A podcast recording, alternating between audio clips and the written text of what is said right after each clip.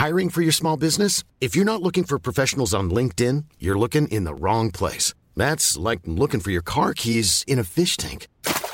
LinkedIn helps you hire professionals you can't find anywhere else, even those who aren't actively searching for a new job but might be open to the perfect role. In a given month, over 70% of LinkedIn users don't even visit other leading job sites. So start looking in the right place. With LinkedIn, you can hire professionals like a professional. Post your free job on linkedin.com slash people today.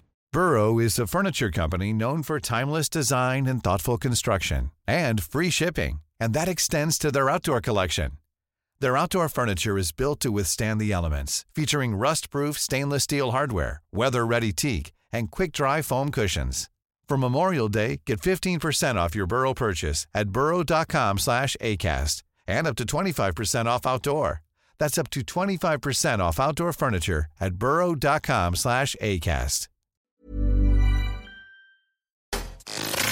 Messieurs, le retour du 96.9. Le retour du 96.9. Les salles des nouvelles. Actualité, politique, entrevues, faits divers. Du junk et de la pourriture en masse. Tu veux du sale Tu veux du sale Elle veut du sale Tout le monde veut du sale. L'actualité décomplexée. Les salles des nouvelles.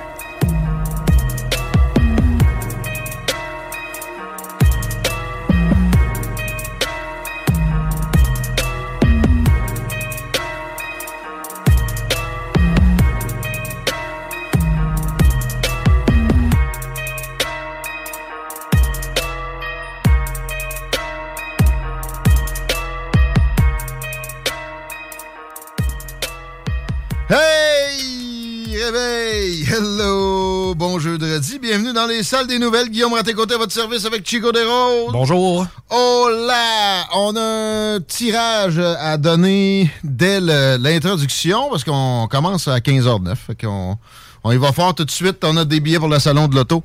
Ça va se donner à la fin de l'émission. C'est le prix aujourd'hui. 88 903 5969. Textez-nous de la merde. Littéralement. Je j'aille pas le concept, là. 88 903 5969. Textez-nous ce que vous voulez. Puis on va, on va attribuer ça au plus original. C'est pas obligé d'être euh, vraiment obscène.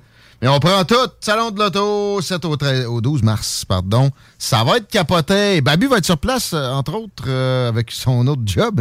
il est à côté du salon de, Lamborghini, je pense. Il y a toutes sortes de véhicules exotiques. Il y a toutes sortes de véhicules aussi qui arrivent chez les concessionnaires plus normaux que vous pourrez euh, observer comme du monde, peut-être embarquer dedans, puis avoir des, des informations par les gens qui les connaissent. On est à la croisée des chemins au niveau technologie des véhicules, donc c'est euh, d'autant plus pertinent, je pense, d'aller s'informer dans ce genre de, de place-là. Absolument, vive le salon de l'auto, c'est du 7 au 12 mars. Hey, j'ai vu un ovni hier. J'ai- Hein, t'as vu un- euh, Quelle place? Euh, dans le nord de Québec. OK. Parce que moi, j'ai vu deux astres très lumineux. Euh, direction nord aussi, parce que oui, à hauteur de Saint-Nicolas. Tu es en train de me dire que j'ai vu des astres? J'aurais tendance à te dire que oui, c'est potentiellement des astres plus Non, mais. Là, tu sais, j'étais comme occupé. J'allais porter ma vanne chez un chummy qui va me la repimper un peu. Puis, euh, tu sais, il avait affamé, j'avais le chien, fallait que je transfère ça. J'étais comme, mais voyons, c'est quoi ça? Tu sais, en une seconde, là, je, passais à d'autres choses. Il est où le chien? Puis euh, la petite, j'ai oublié d'y mettre la, la, la tuque, puis fuck, etc. Mais là, après ça, quand tout est calmé, tout le monde dans le même véhicule, je repensais, puis j'essayais de le trouver. C'était bien bizarre, ça. Parce que j'avais jamais vu. C'est vrai que ça ressemblait à des étoiles, mais c'était des étoiles, mais des, des planètes. En tout cas, euh, j'y reviendrai. Aussi proches et aussi comprends-tu? Tu sais, ça va arriver que tu vois une, ét- une étoile, puis souvent c'est c'est Jupiter ou Vénus. Là, c'est les deux. Mais un ou l'autre, t'es comme, voyons, c'est bien étincelant, ça. Ben oui, là, tu Jean-René Roy, après ça, vient nous expliquer qu'il y a, tel phénomène. On est, on est plus près que d'habitude dans notre euh, voyagement cosmique. Ça a capté mon attention aussi. C'est pour que, pour que toi, tu le remarques, que moi aussi, je le remarque. l'as remarqué, toi aussi? Oui, j'ai remarqué vraiment le rapprochement des deux lumières euh, scintillantes dans le ciel. Ce ne sont pas des ovnis, ce sont simplement Jupiter et Vénus. C'est magnifique. Qui sont proches une de l'autre. C'est de la, la concordance. Coordination. Je sais plus. Jupiter et. Vénus, je serais, je serais curieux de voir, là, parce que, normalement, j'imagine qu'ils sont pas nécessairement alignés. Au- Ils sont pas proches de la même, jamais. C'est ça. Tu sais, c'est. des étoiles les plus étincelantes. C'est pas vraiment des étoiles. Une étoile, par définition, c'est un soleil dans ma tête. Là. Que Euh, je suis pas dans la oui, lexique j'ai- astrophysique pure. Ouais. Mais, ouais. C'est probablement une histoire de rotation autour du Soleil. Là. Euh, J'imagine que Vénus doit faire la rotation plus rapidement que celle de Jupiter. C'est Non, le être- soleil qui tourne autour. Euh, on va être dû pour recevoir Jean-René Roy. On se l'est fait demander d'ailleurs. Euh, la page Facebook est là pour ça en passant. Des salles, des nouvelles avec rien qu'un L au pluriel. J'ai quasi passé une nuit blanche, moi, hier, en plus. À cause des ovnis, hein? Non, pas à cause des ovnis. Ben, en fait, oui, un objet volant, mais identifié cette fois-ci. C'était le lancement de SpaceX, les, Ok. c'était Crew 6, euh, le lancement, en fait, de, de, de- habité. Écoute, c'est pour ça. Parce que là, j'oublie ça, moi. Après ça, je m'en vais luncher. D'ailleurs, il y avait donc bien du monde au restaurant hier pour un. Mercredi. petit mercredi de février, mars. Ça m'a surpris. Je reviens à la maison, m'en vais sur Twitter. Puis j'avais oublié. Je me rappelle, en, en voyant ça, puis là, quelqu'un était comme J'ai vu des ovnis. J'étais comme OK. J'ai envoyé ça à Steve Zuniga. OK. De zone insolite, zone parallèle surtout. Écoutez ça les samedis ici. Oreilles chastes et aussi euh, conformistes, ça- s'abstenir. Mais euh, là, il dit Ouais, ouais, j'ai entendu parler, nanana. T'as peu, je vérifie, là. C'est le deuxième, là, ça me cloche, je m'en occupe tout de suite. Une minute plus tard, c'est Vénus puis Jupiter. Il est quand même assez bien plugué, notre Steve. hein? Oh, oui, c'est- puis tu sais, il est habitué de dédramatiser pour un, un ufologue. C'est un ufologue, Steve? Oui. Ah oui, j'imagine. Euh, ben, en fait, il y a probablement plusieurs chapeaux, mais euh, hier, j'étais vraiment fasciné. En fait, j'ai suivi ça sur YouTube en direct. Parce qu'avant, c'est ça. Après, dans le post Twitter, j'avais vu, ah, c'est Starlink. Moi, j'étais comme, non, c'est pas Starlink. Starlink, ça fait comme une, une- une rangée de Ouais. petits points lumineux. Ouais. Toi, t'as suivi ça en direct. Il y avait, il y avait euh, une émission, quoi? C'était sur YouTube? C'était sur YouTube, ben, c'est la communauté spatiale internationale, là, évidemment. là, on, C'était le lancement de trois, cos- de trois astronautes et de un cosmonaute. Et j'ai euh, Hein? appris c'était quoi la différence entre un astronaute et un cosmonaute. Ils ont lancé. SpaceX, ils lancent des cosmonautes. Ouais, ben en fait, SpaceX participait à ce lancement-là en collaboration avec la NASA pour pouvoir aller porter les quatre nouveaux euh, Dans la membres Station dans la spatiale, Station spatiale. internationale. Je comprends. Fait qu'il y a encore des collaborations russo-américaines. Il y avait un Russe hier, d'ailleurs, dans la navette. C'est ça, c'est lui le cosmonaute, c'est ça la? C'était lui le cosmonaute parce que, en fait, c'est simplement qu'on utilise le terme cosmonaute euh, du côté de l'UR, ben, la Russie. Ben, tu sais, écoute, Mais tu sais, ça- ça date de cette époque-là, Vladou. Et euh, nous, on utilise le terme astronaute, mais tu sais, en fin de compte, ça, ça dépend des nationalités, le terme qu'ils veulent utiliser, tout simplement. Et euh, lancement habité, donc c'était d'autant plus intéressant, qui avait été reporté parce que ça avait lieu normalement lundi et à deux minutes du lancement. Ça, c'est-à-dire que les euh, procédures de lancement étaient vraiment beaucoup amorcées. là. De moteur chauffé. Et ils ont tiré à plug et ils ont gardé l'équipage au sol. C'était un problème au niveau d'un filtre. Ils ont trouvé le problème rapidement. Ils l'ont fixé. Et hier, la fenêtre leur permettait à minuit 34 de prendre l'envol euh, assez rapidement. C'est vraiment intéressant parce que ça a été monté de façon à ce que tout au long du reportage, tu avais différents intervenants, soit des gens qui avaient été à la Station spatiale euh, internationale dans le passé, soit euh, d'autres astronautes qui avaient déjà fait des voyages en, en dehors de notre orbite. C'était sur le compte de la NASA, genre? Euh, oui, c'était sur le compte de la NASA. C'est Le compte YouTube de la NASA. Ah oui, c'était sur le compte de la NASA, d'ailleurs, euh, duquel je me suis abonné. Et au lancement, solide, on était 110 000 à regarder en, simultané. Euh, c'était vraiment cool aussi parce qu'on avait des indicateurs en temps réel. La vitesse à laquelle était propulsé Hein? le vaisseau, 27 000 km heure. Hey! On voyait aussi l'accélération lorsqu'il fracassait le mur du Je son. pensais que ça tuait quelqu'un, ça, un 25 000 km/h, en force G. là. Ben, c'est que 27 000 km/h, c'est ce que tu vas atteindre au bout d'environ une dizaine de minutes. Là. Tu vas accélérer constamment. Et euh, c'est c'est fascinant de voir à quel point c'est efficace. Par contre, euh, moi, je me suis un peu gratté la tête. Je me suis dit, la station spatiale Pas que envie de chier, là. Euh, ben, en fait, tout est pensé. J'ai l'impression qu'ils ont un, un truc de succion dans le suit qui leur permet de se laisser aller s'il y a de quoi. Là. Pour moi, aussi, la diète est préparée de par Oui, évidemment. Et euh, puis je me suis même demandé à quel point peut-être qu'ils ont peut-être des somnifères ou quelque chose là, à quelque part là, parce qu'ils ont beaucoup de temps à passer. Euh, Là, présentement, là, attaché au banc? là eh ben, ils sont encore attachés au banc là, présentement. Hein? Parce que c'est 24 heures-ish. là. C'est genre, euh, de- en fait, euh, c'est cette nuit en- je pense que c'est ça, c'est dans 24 heures, donc c'est cette nuit comme à 2-3 heures du matin qu'ils là, ils vont accoster à la Station Spatiale Internationale pour justement faire le mouvement et aller rejoindre les autres. Euh, c'est Ça, c'est du développement. Il n'y a pas ben, ben plus avancé que ça en termes de, de recherche appliquée. Oui et non. Puis je m'explique, tu sais, j'ai Ils sont vraiment... encore dans la même procédure que dans les années euh, 60. quoi. Euh, ben, en fait, c'est que j'ai lu qu'environ... Chose to go to the moon. environ, je pense, c'est 60% du temps des astronautes en- dans l'espace. Là, présentement, c'est simplement de l'entretien et de la maintenance. C'est que, tu sais, c'est La pas, station est pas jeune. c'est ça, c'est pas de l'avancement. C'est 98 le début de la construction de la station. C'est bien que les Américains procèdent à des lancements comme ça parce que c'est les Russes qui s'étaient appropriés la patente pas mal. Ouais. Et c'est Starlink, justement, Elon Musk a réussi à ramener ça côté américain. Même si lui, il est d'Afrique du Sud, Canada aussi, il y, a, la nationalité américaine, il y a une espèce de d'attachement quand même. Même si aussi, en passant, il fait affaire avec les Chinois souvent. Euh, tant qu'à être dans le mode de parler des Russes, ben, t'avais-tu fini? Ben, juste à dire, euh, construction de la Station spatiale euh, internationale, euh, c'est l'élément construit humain là, qui a coûté le plus cher de toute l'histoire de l'humanité. Présentement, un astronaute dans l'espace, ça coûte 7,5 millions par journée. Tranquillou. Et là, on en a, je pense, c'est 8 là, qui vont être en simultané parce qu'à l'époque, on pouvait pas être plus que 3 dans la station ils ont agrandi ça. Ils ont agrandi justement pour gagner en efficacité. Mm. Et on a de quoi être fiers. Tu sais, le bras canadien, on riait un peu de ça sans trop savoir c'était quoi là, pour la plupart des... les couilles de la station. Non, en fait, c'est ce qui permet tout l'entretien extérieur Ouais. de la station. C'est grâce à ça, en fin de compte, Mm. si on était capable de, de- de- de maintenir cette station-là en vie aussi longtemps. Merci, Chico. Plaisir. Absolument euh, fascinant et nourrissant. Euh, pour ce qui est de mon propos sur des Russes, tu sais, j'ai- dit Vladou, OK? Il y a deux secondes, je sais pas trop pourquoi. Là. On parlait de RSS, ouais. J'ai dit il y a des petits relents de RSS dans Vladou. Je me fais traiter de pro-russe à tous les jours sur les réseaux sociaux, puis euh, j'ai écouté ton émission, t'es un pro-russe. T'as pas écouté mon émission si tu penses que je suis un pro-russe. Et euh, je fais juste demander la paix. C'est vraiment mon propos. Je veux qu'on on- on regarde les fautes des Américains là-dedans, pas des Ukrainiens. Dans ma tête, Zelensky s'est juste fait manipuler par le Pentagone, puis les euh, l'establishment de style démocrate, les faucons, parce que là, ou, ou républicains traditionnels. C'est la même chose maintenant. C'est euh, les Bush aiment beaucoup. Les Bush, ça a voté Joe Biden. Réveillez-vous là.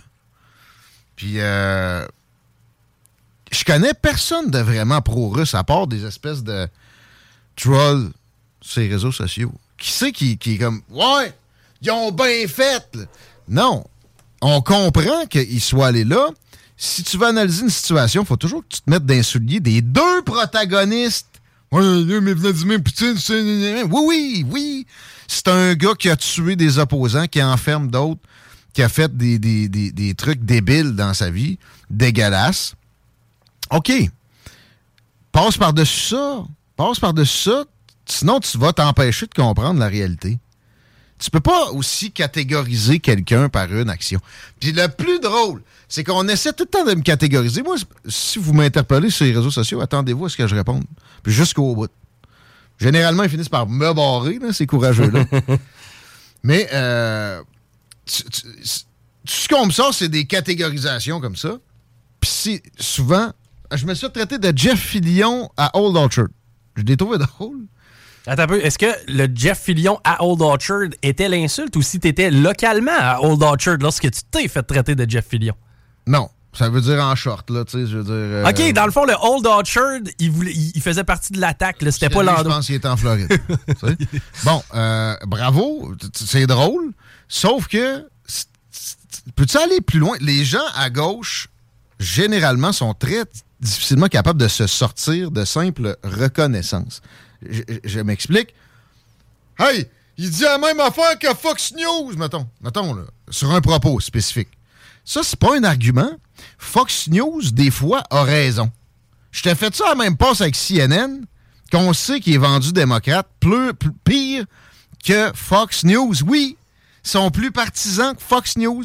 Ben oui, Fox News est partisan. Et euh, ils ont eu euh, des problèmes récemment pour avoir euh, relayé sans assez de filtres. Hey, on veut des filtres. Les propos de Donald Trump. Bon, si j'écoute Fox News puis je répète de quoi que j'ai entendu là, généralement, je vais le dire. Si je le dis pas, ouais, Donald Trump a dit ça. Ouais, mais ça, c'est qu'est-ce que ça calait? C'est pas un argument, ça. Puis catégoriser quelqu'un pour une action, c'est trash. Vous me traitez de radio poubelle en faisant du trash, c'est assez phénoménal. J'ai le sourire étampé d'en face quand je m'ostine avec ces gens-là. Des fois, ça vient long à un moment donné. Là. Puis là, ce qui me frustre le plus, c'est que moi-même, genre, je tape de quoi, puis je paye center, puis là, j'avais fait une faute dedans. C'est mes gros pouces. À part ça, c'est très faible d'esprit, bien souvent. Puis de l'autre bord aussi, je me faisais traiter de gauchiste inconscient puis de, de, communiste à cause de mon histoire du pick-up du ministère de l'Environnement, de parquer dans le stationnement ici que j'ai posté sur Twitter. J'étais comme, man, qu'est-ce que tu dis là? T'es donc bien dans le champ. Un autre qui m'a barré. Il s'est rendu compte, il a dû checker après d'autres posts. T'es dans le champ. J'ai dit au moins trois fois. Après ça, il, m'a barré. Mais euh, pour revenir à ta question initiale, qui euh, est pro-Poutine? Moi, je pense qu'il y a 1,4 milliard de personnes qui sont pro-Poutine. Les Chinois? Il y a euh, beaucoup de monde en Inde, il y a beaucoup de monde en Afrique, il y a beaucoup de monde en, Amérique du Sud maintenant. Je pense que c'est plus que la moitié de la planète qui est pro-Poutine. Ben, juste les Chinois en profitent de par leur relation qui croient avec la Russie, avec les, le trafic d'armes. Avec, les autres sont habitués à des dictateurs. Il n'est pas pire qu'un autre. Lui, ça, c'est vrai. Il n'est pas pire qu'un autre dictateur, lui. Zelensky est beaucoup mieux. Oui, oui. Zelensky a juste interdit l'opposition puis fermé des médias. Il y a, à date, je l'ai pas vu assassiner des faire assassiner des opposants avec euh, du poison. Non, puis mais tu sais, tu dis Poutine n'est pas pire que d'autres dictateurs. Par contre, c'est pas chaque dictateur qui entre en guerre avec d'autres nations. Effectivement, euh, mais bon, tu sais, j'ai pogné quelqu'un qui disait il avertit depuis 2007 que non non non. C'est vrai, mais en fait non, il avertit depuis 2000. Il est présent depuis 2000 puis il radote ça, faites pas ça, faites pas ça. Puis c'est quelque chose qui doit être mentionné, qui ne l'est pas dans les médias traditionnels pour une compréhension optimale. Depuis quand la compréhension optimale d'une situation est nocive ou méchante ou tu peux pas tu peux pas pointer ça comme un mal incarné. C'est bien d'essayer de développer. Puis c'est pas parce que Mel Goyer, qui a pas de l'air d'une flèche, vraiment pas, là, euh, dit la même chose avec probablement beaucoup moins de, compréhension, mais bon, elle l'a vu. Qu'après ça, tous ceux qui, ont le même discours qu'ils l'avaient avant, elle, sont disqualifiés. Ça marche pas comme ça, l'argumentation. Il devrait y avoir des cours d'argumentation assez de bonheur dans le parcours scolaire. Ça ferait du bien, ça augmenterait le jeu. C'est pareil, mieux que de ne pas en avoir. Fait que c'est pour ça, moi, que je barre personne, jamais, puis je continue à prendre le temps de répondre. Vous irez me suivre sur Twitter. C'est l'heure de la revue Twitter, euh, d'ailleurs. Deux minutes avant qu'on aille en pause. Ah, merci. Euh, je, vais, faire juste un point. Habana Syndrome. T'appelles-tu qu'il y avait des diplomates basés à Cuba, canadiens et américains, qui sont revenus ici puis qui se plaignaient de mots, M-A-U-X, hors de l'ordinaire, genre vomissement, oui, on parlait pas d'ultrasons, des trucs bizarres. Étourdissement. Ouais, euh, on savait pas. Et là, écoute, c'est, euh, on sait ce qui s'est produit. Chico, il n'y avait rien hors de l'ordinaire, rien du tout, parce qu'il y a cinq agences de renseignement qui disent que c'est rien. Moi, je réponds souvent à des gens, d'ailleurs, sur les réseaux sociaux. T'as la tête remplie de ce qu'on veut que tu penses.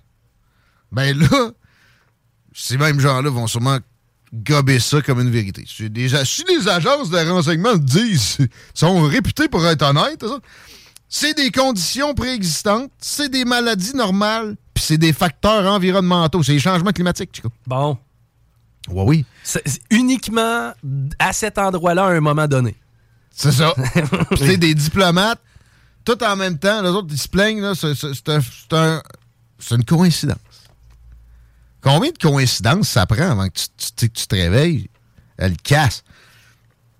Des tests d'armes exotiques. Cuba est une excellente plateforme pour ça. Et sur qui tu vas faire ça? Mettons que tu es un Russe, justement. Des beaux diplomates canadiens. C'est une excellente victime potentielle. Moi, j'ai bien l'impression que c'est ça. Si vous croyez les cinq agences de sécurité, bonne chance.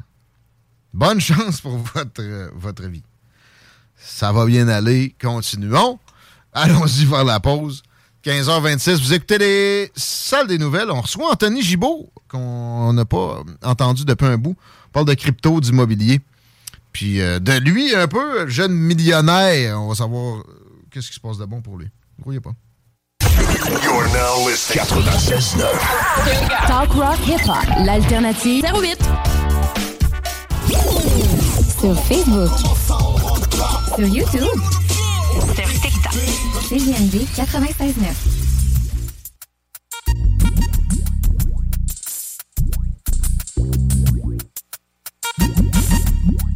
15h32 dans les salles des nouvelles, Chico, on est quasiment là. Avant de te faire parler de la circulation, je répète qu'on a le tirage des billets du Salon de l'Auto 88 903 5969. Textez-nous n'importe quoi! 903 5969. Ça va jusqu'à la fin du show. On attribue ça tantôt. Un bon mélange quand vous allez y aller. C'est un petit tour à l'atelier après. Tartare et cocktail, le pilier de Grande Allée, vous pouvez rester là jusqu'à tard, pas mal. Juste la photo, là, un tataki de l'atelier.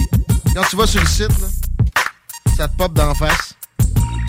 Ça fait saliver, mais profite-en. À soir, c'est jeudi. C'est parfait pour l'atelier. C'est parfait pour sortir en grand. Il va y avoir du monde même s'il y a de la neige. L'atelier, c'est pas tuable. Ça y va par là. Trip ton cash, ça marche encore! Etc. N'oubliez pas que le petit frère Ophélia aussi. Il y a du, euh, du lunch pour travailleurs dans la vie demain. Faut aller luncher pareil. Vendredi, ça sert à ça.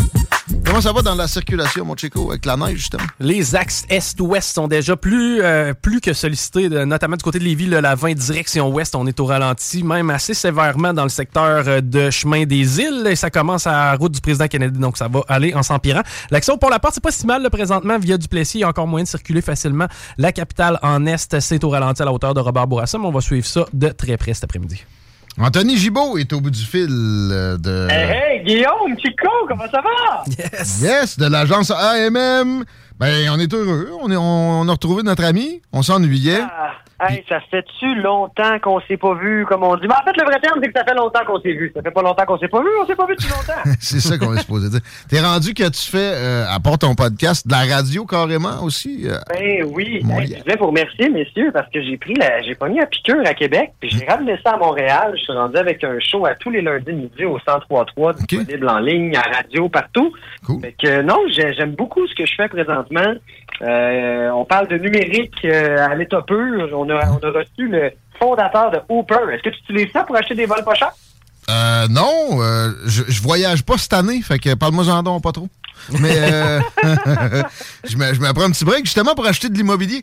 Et euh, on a ça à notre menu. Avant, par exemple, on n'a pas ça au menu, mais je voulais t'entendre sur tu sais, on n'a pas pu se parler depuis que ça, ça, ouais. ça a popé. Est-ce que euh, à l'agence AMM, c'est utilisé? Ici, à CGMD, déjà, on se sert de la patente à certains égards. J'imagine que c'est ton cas. Est-ce- Comment tu perçois la chose aussi? Écoute, ChatGPT, c'est le futur, Guillaume. On se le cachera pas. Euh, puis j'en ai fait des chroniques et des chroniques là-dessus, là, autant écrites qu'à la radio, parce que ChatGPT nous offre un pouvoir absolu euh, de détruire le syndrome de la page blanche.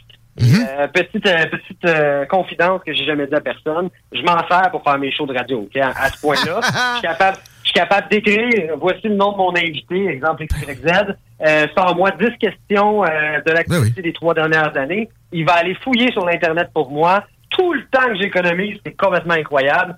Et c'est sûr que l'intelligence artificielle, ça fait cinq ans que ça existe, mais un peu comme les voitures électriques qui existent depuis 2000, c'est, ça commence à être prêt, là, ce produit-là. Et là, on est en train de l'implanter pour automatiser grossièrement des équipes au complet de service à la clientèle. Euh, pour des clients que j'ai pas le droit de nommer, mais des gros clients. Euh, C'est vraiment révolutionnaire où on s'en va avec ça, Guillaume. Fait que chez AMM, mettons qu'on se dit que ça peut être utile pour nous, on, on fait appel à vos services, puis vous, pouvez plugger ça déjà sur des, des- des fonctionnements internes, ou même... Une euh, étude de cas, Guillaume. Tu nourris la bête ChatGPT, tu le connectes par API à ton système de service à la clientèle. Mettons qu'on prend l'étude de cas Good Food. Good Food emploie 50 personnes qui doivent gagner au minimum 50 000 par année chacun. Euh, ça fait quand même un bon payroll. Là. Tu sais, 50 000 fois 50, t'es à 2, 2 points- deux- 25 millions de... Mon Dieu, c'est ça? Hmm, 2,5. 12, 12,5. 2,5, 2,5. Excusez-moi, je ne sais plus compter aujourd'hui. Fait que, tu sais, ça se paye tout seul. Là. Puis là, je suis en train de le faire pour une entreprise qui paye à peu près 10 agents de service à la clientèle. Euh, c'est quand même astronomique là, d'économiser un demi-million euh, par année en, en salaire. Puis tu les mets pas à la porte nécessairement. Tu, sais, tu, tu les mets ailleurs pour encore plus de productivité. Exactement. là. Exact. Euh, OK. Les autres euh, qui, qui sont concurrentes, à date, ça lève pas fort. hein. On a l'impression que AI a le haut du pavé puis risque de le garder. Google n'est pas capable d'amener quelque chose. C'est eux autres, qui, c- celui qui ont sorti, envoyé chier du monde, puis même il a menacé un journaliste de genre Écoute. sortir une histoire de meurtre qu'il avait faite dans les années 80, qui était pas le cas. Là. Pas-moi pas là-dessus. Euh, celui de Bing, que je me rappelle même plus le nom, Ouais. euh, a dit « Je veux être vivant et envie de détruire la race humaine Ah, Euh, déjà. ce- Celui de Google, c'est encore pire. Il a donné une mauvaise réponse dans leur pub de lancement euh, par rapport à, de mémoire, là, je vous dis vraiment ça de mémoire, le, le- le- le premier télescope à avoir pris la photo d'une certaine planète. Hmm. Et ils ont perdu en valorisation boursière en deux jours euh, quelque chose comme 100 milliards de dollars. Euh, parce que, parce Google est, est une ressource euh, tu fiable selon la population. Et là, quand ton chatbot, moins ton intelligence artificielle ne donne pas la bonne réponse, ben, tu commences à douter de la fiabilité de l'équipe de développement. là. Google est de moins en moins fiable avec de la censure puis de la manipulation. Puis justement, ils vont faire en sorte que si tu veux pas qu'ils parlent de telle affaire, t'as as le budget, ils vont t'enlever ça de leur algorithme assez facilement. Souvent, des sujets touchés, ça apparaît rapidement. Tu fais une recherche, tu te rappelles de ce que tu avais déjà trouvé et c'est absent.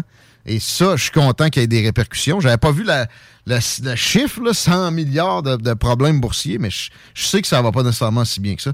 Ça risque pas de s'améliorer. Je t'ai interrompu. 100 Ben, tu m'as pas interrompu. En fait, où je m'en ai là-dedans, c'est que clairement, euh, l'intelligence artificielle, c'est le futur et c'est important de rester à l'affût par rapport à ça. Ce n'est pas un flop comme les NFT. Je pense que je l'ai dit 12 000 fois en ondes. Acheter des vidéos, de- des, des photos de singes numériques à 1,5 million de dollars qui ont de la misère à se revendre aujourd'hui 1500 dollars. Si jamais c'était le gars qui disait dans ton école dans ton travail que les NFT c'était le futur, eh bien, je t'annonce que j'aurais dû parier là-dessus parce que les NFT, euh, on a vu une descente as- catastrophique dans les trois derniers mois. Des millions, des centaines de millions de dollars ont été perdus. Ouais. Et c'est ce qui a causé, là, si on revient à la crypto-monnaie qui a été notre sujet d'actualité ensemble pendant près d'un an, ben, la descente fulgurante qu'on a vue jusqu'au mois de novembre dernier euh, des bitcoins. Hein, les bitcoins ont passé de 70 000 de valeur à 22 000 de valeur. Ouais. Et je suis fier aujourd'hui d'avoir acheté dans ce que je croyais être le plus creux. Mm. En décembre, moi, j'avais tout vendu avant que ça descende. Je vous en avais déjà parlé. Mhm. J'ai tout racheté à peu près à 22-23 000 parce que c'était inévitable avec l'argent qui est en jeu dans la crypto-monnaie, la fiabilité qu'il y a derrière ça, Mhm. qui a été manipulée par un, l'insécurité des investisseurs, hein, on s'entend, on euh, on a tout comme, OK, on s'en va en récession, euh, l'inflation, etc. On parle de 42% d'augmentation euh, depuis le début de l'année, ce qui est quand même pas rien en moins de deux mois. Puis check, pour les NFT, à ta défense, ça shortait pas. Mais ouais, bravo pour les, les moves avec les bitcoins. Euh, donc là, ça vaut quoi? Un 30 quelques mille à peu près, c'est ça? On Un- est à on- 33 500 en ce moment en dollars canadiens. Euh, C'est encore le temps d'acheter, à mon avis, Oui, oui, oui, oui, 100% parce qu'il y, a une- y a une quantité limitée. Pour le bitcoin, les autres crypto-monnaies, quelques mots là-dessus avant qu'on passe à des, des valeurs d'investissement plus universelles, plus intemporelles. Euh, L'Ethereum, puis, puis, puis les, les shitcoins, puis entre les deux, as-tu euh, du nouveau dans tes analyses? Euh, je te dirais tout Ah pas ça. Oui, évidemment, j'ai refait tout mon portefeuille comme, comme la plupart des investisseurs, mais euh, non, les shitcoins existent encore. Euh, je vous dirais que la folie crypto est maintenant terminée. On s'en va plus dans un, un- un- une... euh, oui, là, je viens de dire que ça a augmenté de 42 en deux mois, mais ça, c'était comme quand la COVID a explosé. On savait tous qu'en injectant de l'argent, on allait en faire. C'est le Bitcoin. Puis le Bitcoin, c'est particulier. C'est Ouais. sûr qu'il y a des fluctuations, mais c'est- comme. euh, C'est une valeur sûre. Le reste, OK, je comprends que c'est pas l'idéal. Peut-être Ethereum, pareil. C'est pas, c'est pas non plus un, un shitcoin. Ça risque de- de- d'avoir de, meilleurs moments. Mais en ce moment, ça n'a pas pogné le, le pic euh, de Bitcoin. J'ai vu euh, que peut-être on pouvait lier ces augmentations-là à des rançons en terminant sur le sujet. As-tu entendu parler de ça? Peut-être, euh, mettons, euh, des forces, euh, je sais pas, russes ou Moyen-Orient qui, qui auraient fait planter des serveurs d'aéroports, entre autres. Ça coordonnait, d'ailleurs, tu sais, quand récemment aux États-Unis, entre autres, il y a eu euh, euh, une interdiction de vol d'une demi-journée, chose qu'on n'avait pas vue depuis le 11 septembre. Puis, euh, direct au même moment, il y avait eu un bond de quasiment 20% de la valeur du Bitcoin. C'est sûr que tu te fais payer en Bitcoin, si tu fais de, de genre de, de move-là de pirate informatique? C'est une façon, euh, c'est une façon de se faire payer sans pouvoir être retracé. Évidemment, ce que les bitcoins, euh, ce que la crypto-monnaie en général prône euh, dans leur discours, c'est de ne pas être géré par une banque centrale ou un gouvernement? Fait que c'est sûr qu'il y a certaines personnes qui l'utilisent à mauvais escient, mais la vérité, c'est qu'il faut pas associer la crypto-monnaie nécessairement à ça, parce que ton dealer de drogue qui te vend du pot au coin de la rue, tu le payes cash. Fait que c'est autant, on appelle ça de l'argent sale. Fait que c'est, c'est. Euh, la crypto-monnaie, la différence, en fait, qu'on va y avoir, c'est dans la facilité de transaction et d'échange. Euh, mais personnellement, mettons que vous voulez mon avis, qu'on en reparle dans un an, parce que je vais vous, je vais vous parler d'immobilier aujourd'hui. Je crois que c'est vraiment important qu'on en discute avec le marché dans lequel on est présentement. On va parler de récession aussi, parce qu'il y a un an, on parlait de dog trop cher. Là, aujourd'hui, on est dans ce qu'on disait. Le gouvernement qui imprimait de l'argent, tout le monde trouvait ça drôle, la PCU. Ah, c'est plus drôle, on l'arrive plus. Euh, mais ceci étant dit, ma prédiction, c'est que la crypto-monnaie va s'implanter dans le marché, va devenir une monnaie crédible. Couche-Tard, qui est un énorme joueur à travers l'Amérique du Nord. Le Couche-Tard, euh, ça existe Circle K aux États-Unis et dans le reste du Canada. C'est des milliers de stations-service ont investi eux-mêmes dans des milliers de machines de- de- de- d'échange de, crypto-monnaies, des ATM pour la crypto-monnaie. Qu'on parle vraiment d'un- d'une d'une technologie qui va s'implanter, au même titre que je travaille personnellement sur un projet, en fait, avec le, le concept d'NFT. Je le rappelle, le NFT n'est pas un dessin de singe laisse que tu devrais faire une capture d'écran. Ça vaut pas 1,5 million. Le NFT est une façon de transiger de façon légale, d'authentifier une transaction. Puis là, ben, les notaires au Québec sont à peu près la même chose. Fait que di- dites-vous, j'ai pas le droit d'en dire trop, que si je crée un logiciel qui remplace les notaires, ça pourrait changer le monde. On va Ça, dire ça comme ça pourrait aider pour l'immobilier. Toujours Eh! quelque chose de, de trouver le bon notaire quand tu fais ce genre de transaction-là. Il y en a des, des plus têteux que d'autres, il y en a des, des plus lambineux, il y en a, etc. De, de- de tous les genres, tu le sais pas trop avant d'avoir Ben. opéré une transaction. Peut-être que là, ça serait plus facile à trouver juste avec le clavier. J'avoue que moi, je l'essayerais. Tu me feras signe quand ça va être prêt. Passons à l'immobilier, Anthony. Si tu veux Ben, avant de passer à l'immobilier, juste pour les notaires qui nous écoutent, on ne va pas remplacer les notaires. là. Non? Ah. Notre objectif, en fait, c'est juste que les notaires sont occupés, comme tu dis, puis je pense qu'il y a des petites transactions qui peuvent être gérées, comme la transaction d'un bateau qui est non sécurisé en ce moment, devrait passer par une plateforme sécurisée qui authentifie la transaction.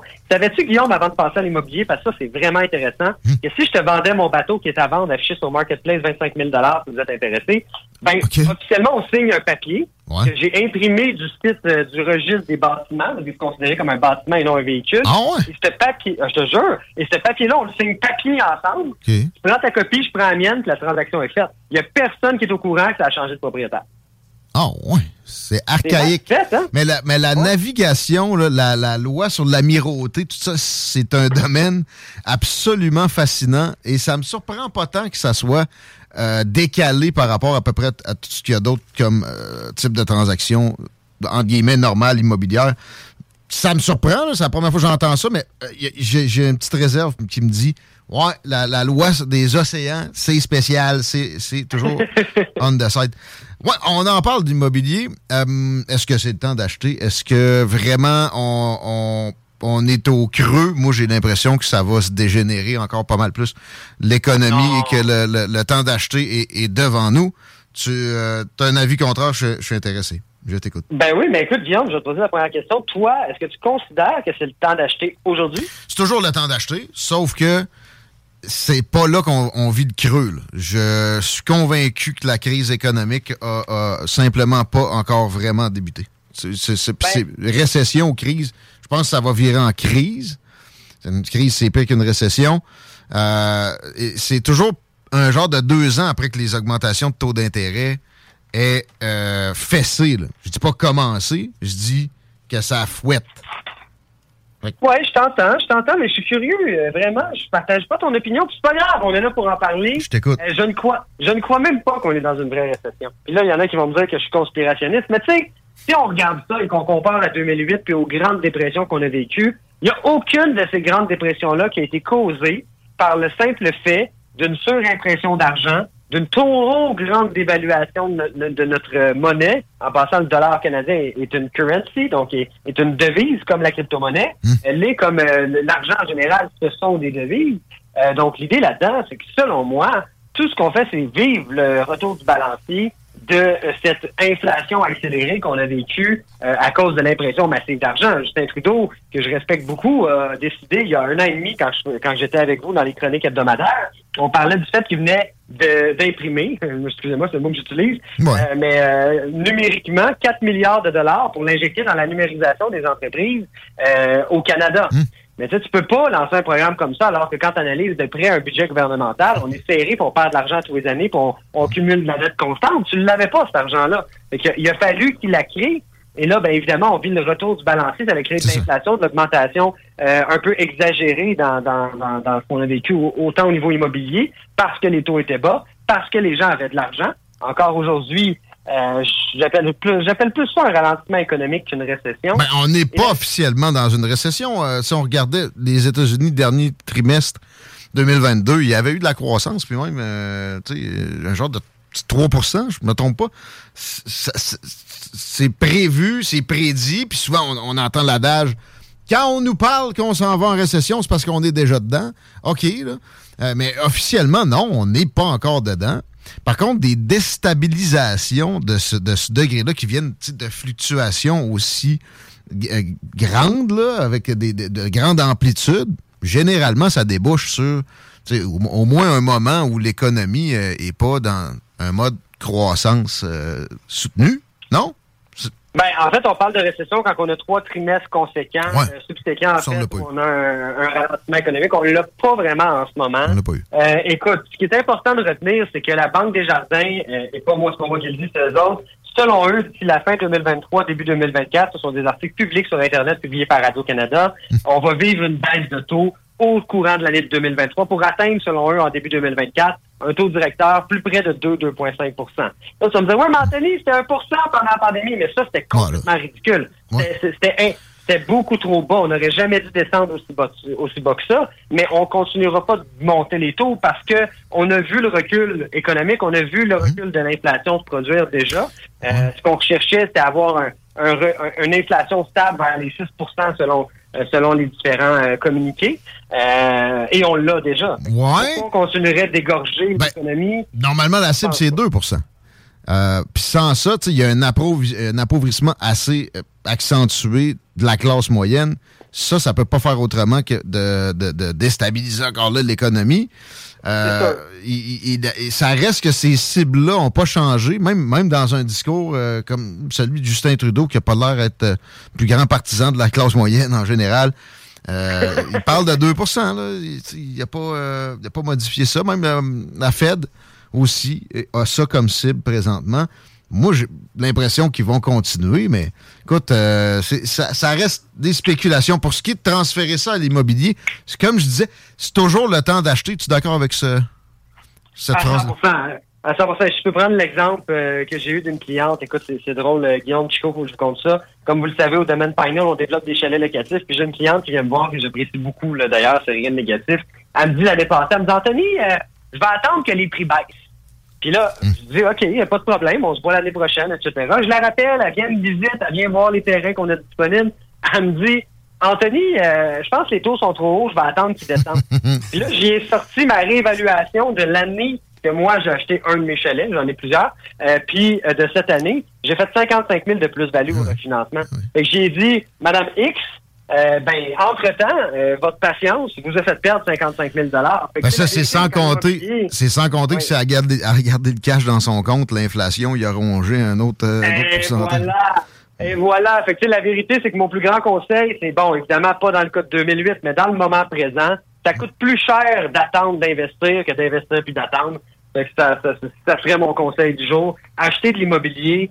Ah, les actions, tu as tout à fait raison qu'il y a de quoi qui va péter dans la bourse. Tout le monde le dit, tout le monde en parle, ça se sent. Je ne suis pas planificateur financier, je ne peux pas, je, je, je ne suis pas devin non plus. Mais est-ce que crash boursier ou, ou- ou grande, grande fluctuation boursière, problème boursier, équivaut automatiquement à une récession par la suite? Non. Probablement pas, mais c'est- sûr qu'il y aura, y aura des, des tensions au minimum. Achetez pas des bateaux, achetez de l'immobilier, ça, on s'entend. du, vrai, du vrai immobilier. Des, des chalets locatifs, euh, pour ce qui est des locations, est-ce que ça, ça a descendu? Tu sais, pendant la pandémie, tout le monde était. C'était impossible de trouver des chalets. J'ai compris qu'il y a un peu plus de lousse. À quel degré, là, tu, tu considères que c'est le cas? Vraiment plus lousse? Oui, vraiment plus lourd. C'est une bonne question que tu poses là. C'est même intéressant. Les chalets locatifs restent très rentables, hein, parce que dans, contrairement au Plex où tu vas faire 25-75 de profit par porte par mois, dans le chalet locatif, on va retrouver beaucoup plus de cash flow. Un chalet de 4 chambres à coucher, mettons un taux d'occupation de 75 va faire à peu près 30 000 de profit par année après toutes dépenses. Puis des fois, tu vas pogner un pic de pandémie où c'est du 100 Ben fait oui. que là, bon. Ah, ça, on en a fait, on en a fait, ça c'est sûr et certain. Mais tu sais, mettons qu'on compare, en pandémie, on était à 90% et plus de taux d'occupation. Présentement, le marché, c'est à 65% parce que il y a des gens qui avaient encore peur de voyager en 2022, qui ont commencé à voyager fin 2022, début 2023. Donc, le voyage, les prix sont encore bas. C'est le temps de voyager. Ça fait plus peur. Tu ne seras plus pogné dans un pays au Maroc avec plus de vol pour te ramener. Donc, le voyage a un certain regain. Par contre, ce qui euh, me donne espoir euh, de retourner à des taux normaux, un taux normal d'occupation, on parlait de 70 à 80% ce qui fait que tu es booké tous les week-ends puis euh, quelques périodes de semaine, c'est que officiellement Air Canada a annoncé, je pense que toutes les compagnies aériennes ont suivi, qu'ils allaient augmenter leur prix soit à l'été ou à l'automne 2023 euh, pour l'indexer avec le coût de la vie, le coût de l'essence et tout, et tout le tralala. Euh, Il y a eu beaucoup de bases camarades dans l'aviation aussi récemment, des accidents qui ont passé proches ou qui sont arrivés, des retards à n'en plus finir, etc. Fait qu'il y aura un backlash comme dans n'importe quoi, puis oui, ça risque de profiter à ça. Euh, le temps a filé. Il y a une dernière question que je voulais t'amener. As-tu déjà entendu parler de ça, les, les géolagons? Les géolagons, absolument. Je connais très bien le projet en question. On va, on va parler d'un projet spéculatif. Pour l'instant, ouais, avec Louis Massicotte, on l'a reçu récemment. Euh, est-ce que, est-ce que tu perçois la chose euh, d'un bon œil? Ça reste, c'est, beaucoup, du- pour investir là-dedans, il faut que tu veuilles faire du locatif. Euh, considères-tu peut-être peut-être t'embarquer là-dedans, peut-être? Ou? Ben, en, en fait, la vérité, j'aurais aimé ça le rencontrer. Tu sais, je, je connais sur son site web, je sais tout ce qu'il fait. Euh, le- D'ailleurs, le modèle annoncé sur son site web, c'est un modèle du, du groupe La Prise que je connais très bien. Euh, je crois que c'est un bon investissement immobilier, mais euh, ma grande question, c'est il a aucun, aucun euh, en fait, il n'y a aucun organisme gouvernemental euh, ou environnemental au Québec qui a donné l'autorisation de faire ça. Euh, Puis c'est interdit de créer des cours d'eau. euh, je, je sais pas. Je sais pas comment ils vont le faire. Parce que je le regarde de loin, puis ma grande crainte, c'est s'il arrive, c'est un coup de circuit. Je trouve que c'est un projet innovateur. Mais s'il n'y arrive pas, ben ça va avoir resté une idée pour un site web. tu sais, c'est- c'est- Je pense pas qu'il y aura de perte nécessairement de, de- de la façon dont il expliquait que c'est ficelé. Pas sûr que tu, ben, tu, ouais, tu peux perdre quelques milliers de dollars, puis oui, tu auras eu du cash gelé à quelque part euh, un moment, donc des pertes de potentielles, mais euh, on s'en reparlera. Je, je pense qu'il y a des annonces qui s'en viennent. Il y- avait euh, quelque chose d'ici juin qui devait être euh, livré. J'avais pas vu cet angle-là que créer un cours d'eau, même dévier un cours d'eau, jouer avec ça, c'est vrai que c'est pas euh, c'est pas facile nécessairement côté réglementaire. Merci Anthony. On fait comment pour avoir les services de l'agence AMM et peut-être les tiens en particulier? On Google, Ben, on on... Certainement. Écoute, euh, vous pouvez nous rejoindre sur notre nouveau site web depuis hier matin. Félicitations à toute l'équipe. C'est ammdigital.ca maintenant et non agencemacmedia.com. Les deux fonctionnent, mais on s'en va international, comme on dit. Euh, on a beaucoup de clients aux États-Unis, puis il n'arrêtait pas de massacrer mon nom à Gently qu'on s'appelle ammdigital.ca maintenant. Donc, si vous êtes intéressé, ben venez nous suivre, ça va nous faire plaisir de vous aider. Et sinon, je vous invite grandement à me suivre sur les réseaux sociaux Anthony Gibault. Et Guillaume, je t'invite bientôt dans mon podcast. Je vais falloir que tu viennes faire un tour à Montréal. Ah, je suis dû pour aller à Montréal. Merci, mon chum. À bientôt. Bonne journée, tout le monde. À bientôt, comme, comme dirait Bruno Blanchette. Il y a vraiment un Montréal. Hein? C'est en Gaspésie. Non. Ouais. OK, c'est quasiment triste. Non, c'est Montréal. Non, vous voulez dire Montréal, monsieur. Non! Je l'ai quelque part, ça. Connais-tu Brian Boutin Craig? Non. Eh bien, c'est une bonne affaire parce que c'est un homme de 26 ans de Lévis qui a été arrêté aujourd'hui, euh, hier, c'est-à-dire euh, concernant euh, un réseau de trafic de stupéfiants. Euh, mais c'est notamment au niveau de la violence. Là, le gars faisait, euh, utilisait la violence pour régner, faire régner la terreur dans son réseau. Répète-moi le nom. Brian Boutin Craig, il a comparu. Ça me dit quelque chose. C'est la première. Ça doit pas être la première fois qu'il comparait, lui. Ah, il y a une bête à s'en rappeler. Là, je te dirais, c'est pas. Non, non, mais sérieusement, il serait capable de me convaincre de vendre de la dope. là. Euh, non, non. Bref, non, non, mais tu sais, on fait des farces, mais Brian Boutin-Craig qui va euh, rester emprisonné euh, durant les procédures parce qu'il euh, il n'y en est pas à ses premières phrases. Là. Montréal. J'avais de meilleure cote que ça. On s'arrête un peu, on, on s'en va. Dans Bellechasse, Michel Tardif est avec nous autres, ex-candidat pour le Parti conservateur. Dans cette même belle région, vous écoutez les salles des nouvelles. Recevez votre marque à votre image. Pour nous joindre par téléphone ou par texto, un seul numéro. 418-903-5969. 418-903-5969. Un seul numéro.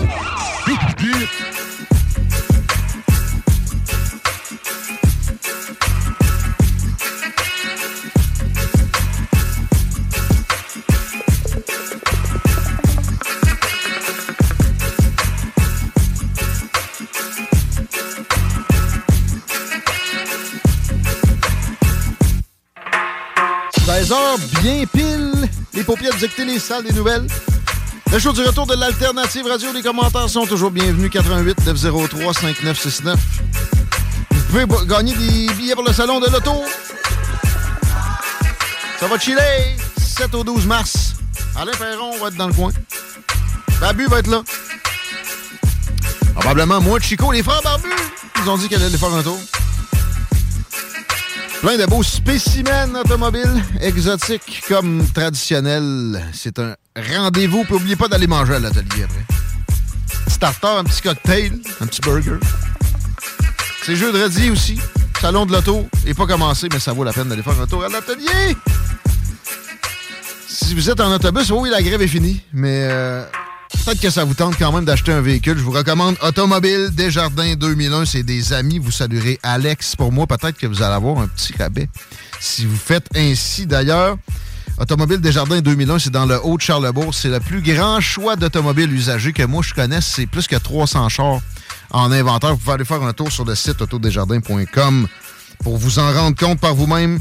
La deuxième chance au crédit est là, la troisième chance au crédit est là, la première, euh, pas de besoin de chance au crédit aussi. On va vous faire de quoi de peut-être meilleur. Ils sont négociables, ils sont fins. Puis aussi, ils font une inspection. Hors de l'ordinaire, votre char va virer comme une bille. Après Auto Desjardins 2001, est-ce que les véhicules roulent ou ils sont arrêtés en général dans le réseau routier de la région, Chico? Ouais. Sur la capitale direction Est, on est par choc à par choc à la hauteur de Masson et ce jusqu'à Robert Bourassa. Pour ce qui est de l'Ouest à date, par contre, ça semble bien aller. L'accès au pont La Porte, c'est déjà complexe via Henri IV, donc privilégié Duplessis, big surprise. Sinon, la 20 Ouest, ben, c'est à la hauteur de Chemin des Îles. Ça loge pas vraiment jusqu'à Taniata, donc c'est les secteurs à éviter. Merci beaucoup, Michel Tardif. Bienvenue dans les salles des nouvelles. Content de te retrouver. Merci d'être là. Es-tu là? Et puis là? Shiznit. On a perdu Michel. On a perdu Michel. Peux-tu euh, me faire une météo Ben, pendant en, que je en le fait, je peux te faire une météo, mais mieux que ça, je peux te parler du cinéma Lido. J'avais pas eu le temps de t'en parler encore cette semaine. J'ai parlé à ma mère, euh, c'est pas plus tard qu'hier ou avant-hier. Chronique cinéma avec ta mère dedans, j'aime ça. Ben oui, ben oui. Puis euh, j'ai demandé, je dis, mais comment as-tu occupé ta journée de fête? Et elle m'a dit, je suis allé au cinéma voir Avatar et elle a adoré l'expérience. Elle, qui était pas nécessairement une grande fan d'Avatar vendu d'avance, et elle a pu euh, profiter de son film. J'ai dit, mais comment t'as apprécié ton expérience? C'était pas pire, mais ça aurait pu être mieux. On aurait pu être plus confortable. On aurait pu, je sais pas moi, avoir euh, euh, des popcorn, des, des, des, collations un peu moins dispendieuses. Eh ben tout ça, ça se passe du côté du cinéma Lido ou du cinéma des chutes. D'ailleurs, on vous invite à aller visiter le ciné-détente.ca pour avoir l'horaire de tous les films. Les rabais aussi, des mardis, exemple. Tu veux savoir c'est quoi le prix exact? Ça a pu bouger un peu avec l'inflation. Pas trop du genre à, à Sylvain Gilbert d'augmenter ses prix. Mais tu sais, bon, les détails, ouais, ciné-détente, les synopsis plus avancés que ce qu'on a le temps d'offrir dans les salles des nouvelles. Pensez toujours aussi événements corporatifs si vous en avez à produire euh, en termes de cinéma Lido. C'est une euh, façon originale de produire ça. Michel Tardif est de retour au téléphone. Je pense que c'est moi. Salut Michel. On a un petit Salut, petit trouble de machine. Ça arrive. J'avais hâte de t'entendre sur les élections dans Christ Roy. T'es- T'es un gars qui connaît bien les vies. Et euh, bon, on a eu un résultat surprenant hein, euh, au cours de la- dans des derniers dix jours. Un beau résultat surprenant, surtout pour euh, le candidat du, euh, du parti, là. Repensons Lévis. Repensons Lévis, M. Alexandre Fallu. Lui, justement, il c'est un jeune homme, là. C'est un, il vient de finir, pense, que c'est un bac en, en urbanisme. Mi-vingtaine. Ouais. Puis c'est vraiment là, il- comme on dit, il s'est placé les pieds pour un, un bon bout de temps s'il fait sa job. Parce qu'à cet âge-là, il peut être euh, un bon bout de temps politique. Moi, ce que je voulais te dire là-dessus, c'est que c'est quelque chose qui est très intéressant. Les gens s'en rendent probablement pas compte, mais euh, avant cette élection-là, le parti du maire là, avait 14 des 15 conseillers municipaux à Lévis. Bon, 14 des 15, ça, qu'est-ce que ça signifie? Ça signifie que quand le maire disait de quoi, ça allait pas mal dans ce sens-là. Puis même avec 13 sur 15, ça va pas mal être aussi. Mais là, on ajoute un élément qu'il n'y avait pas. Le candidat qui était déjà de Repensons Lévis actu- avant l'élection de M. Fallu, lui, s'il faisait, s'il déposait une résolution, qu'est-ce qui se passait? Serge Bonin, ça, il se passe rien. Il n'y a absolument personne qui secondait. Mhm. Donc, là au feuilleton. Actuellement, ce qui va arriver avec M. Fallu, c'est qu'il va y avoir quelqu'un qui va présenter du parti Repensons Lévis. Il va y avoir quelqu'un qui va appuyer.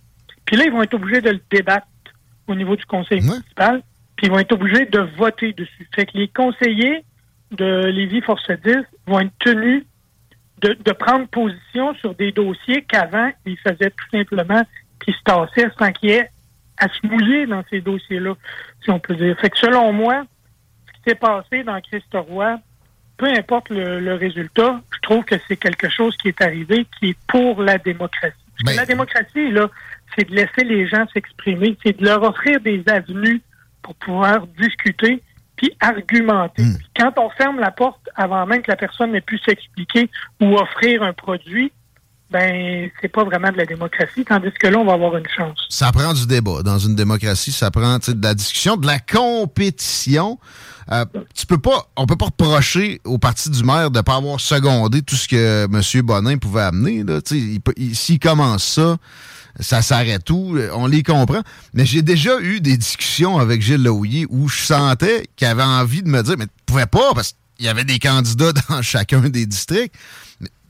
Ça y tente en quelque part de- de- d'avoir un peu de challenge. C'est- sûr que Ben oui, le ben gars, oui, ben il oui, aime la démocratie aussi. C'est sûr qu'il comprend ça, que ça va donner de l'oxygène à la patente. Puis en plus, il y a quand même eu du temps pour opérer avec euh, une machine plutôt euh, harmonieuse, bien, hui- bien huilée, où il n'y avait pas besoin de, de s'ostiner sur des virgules.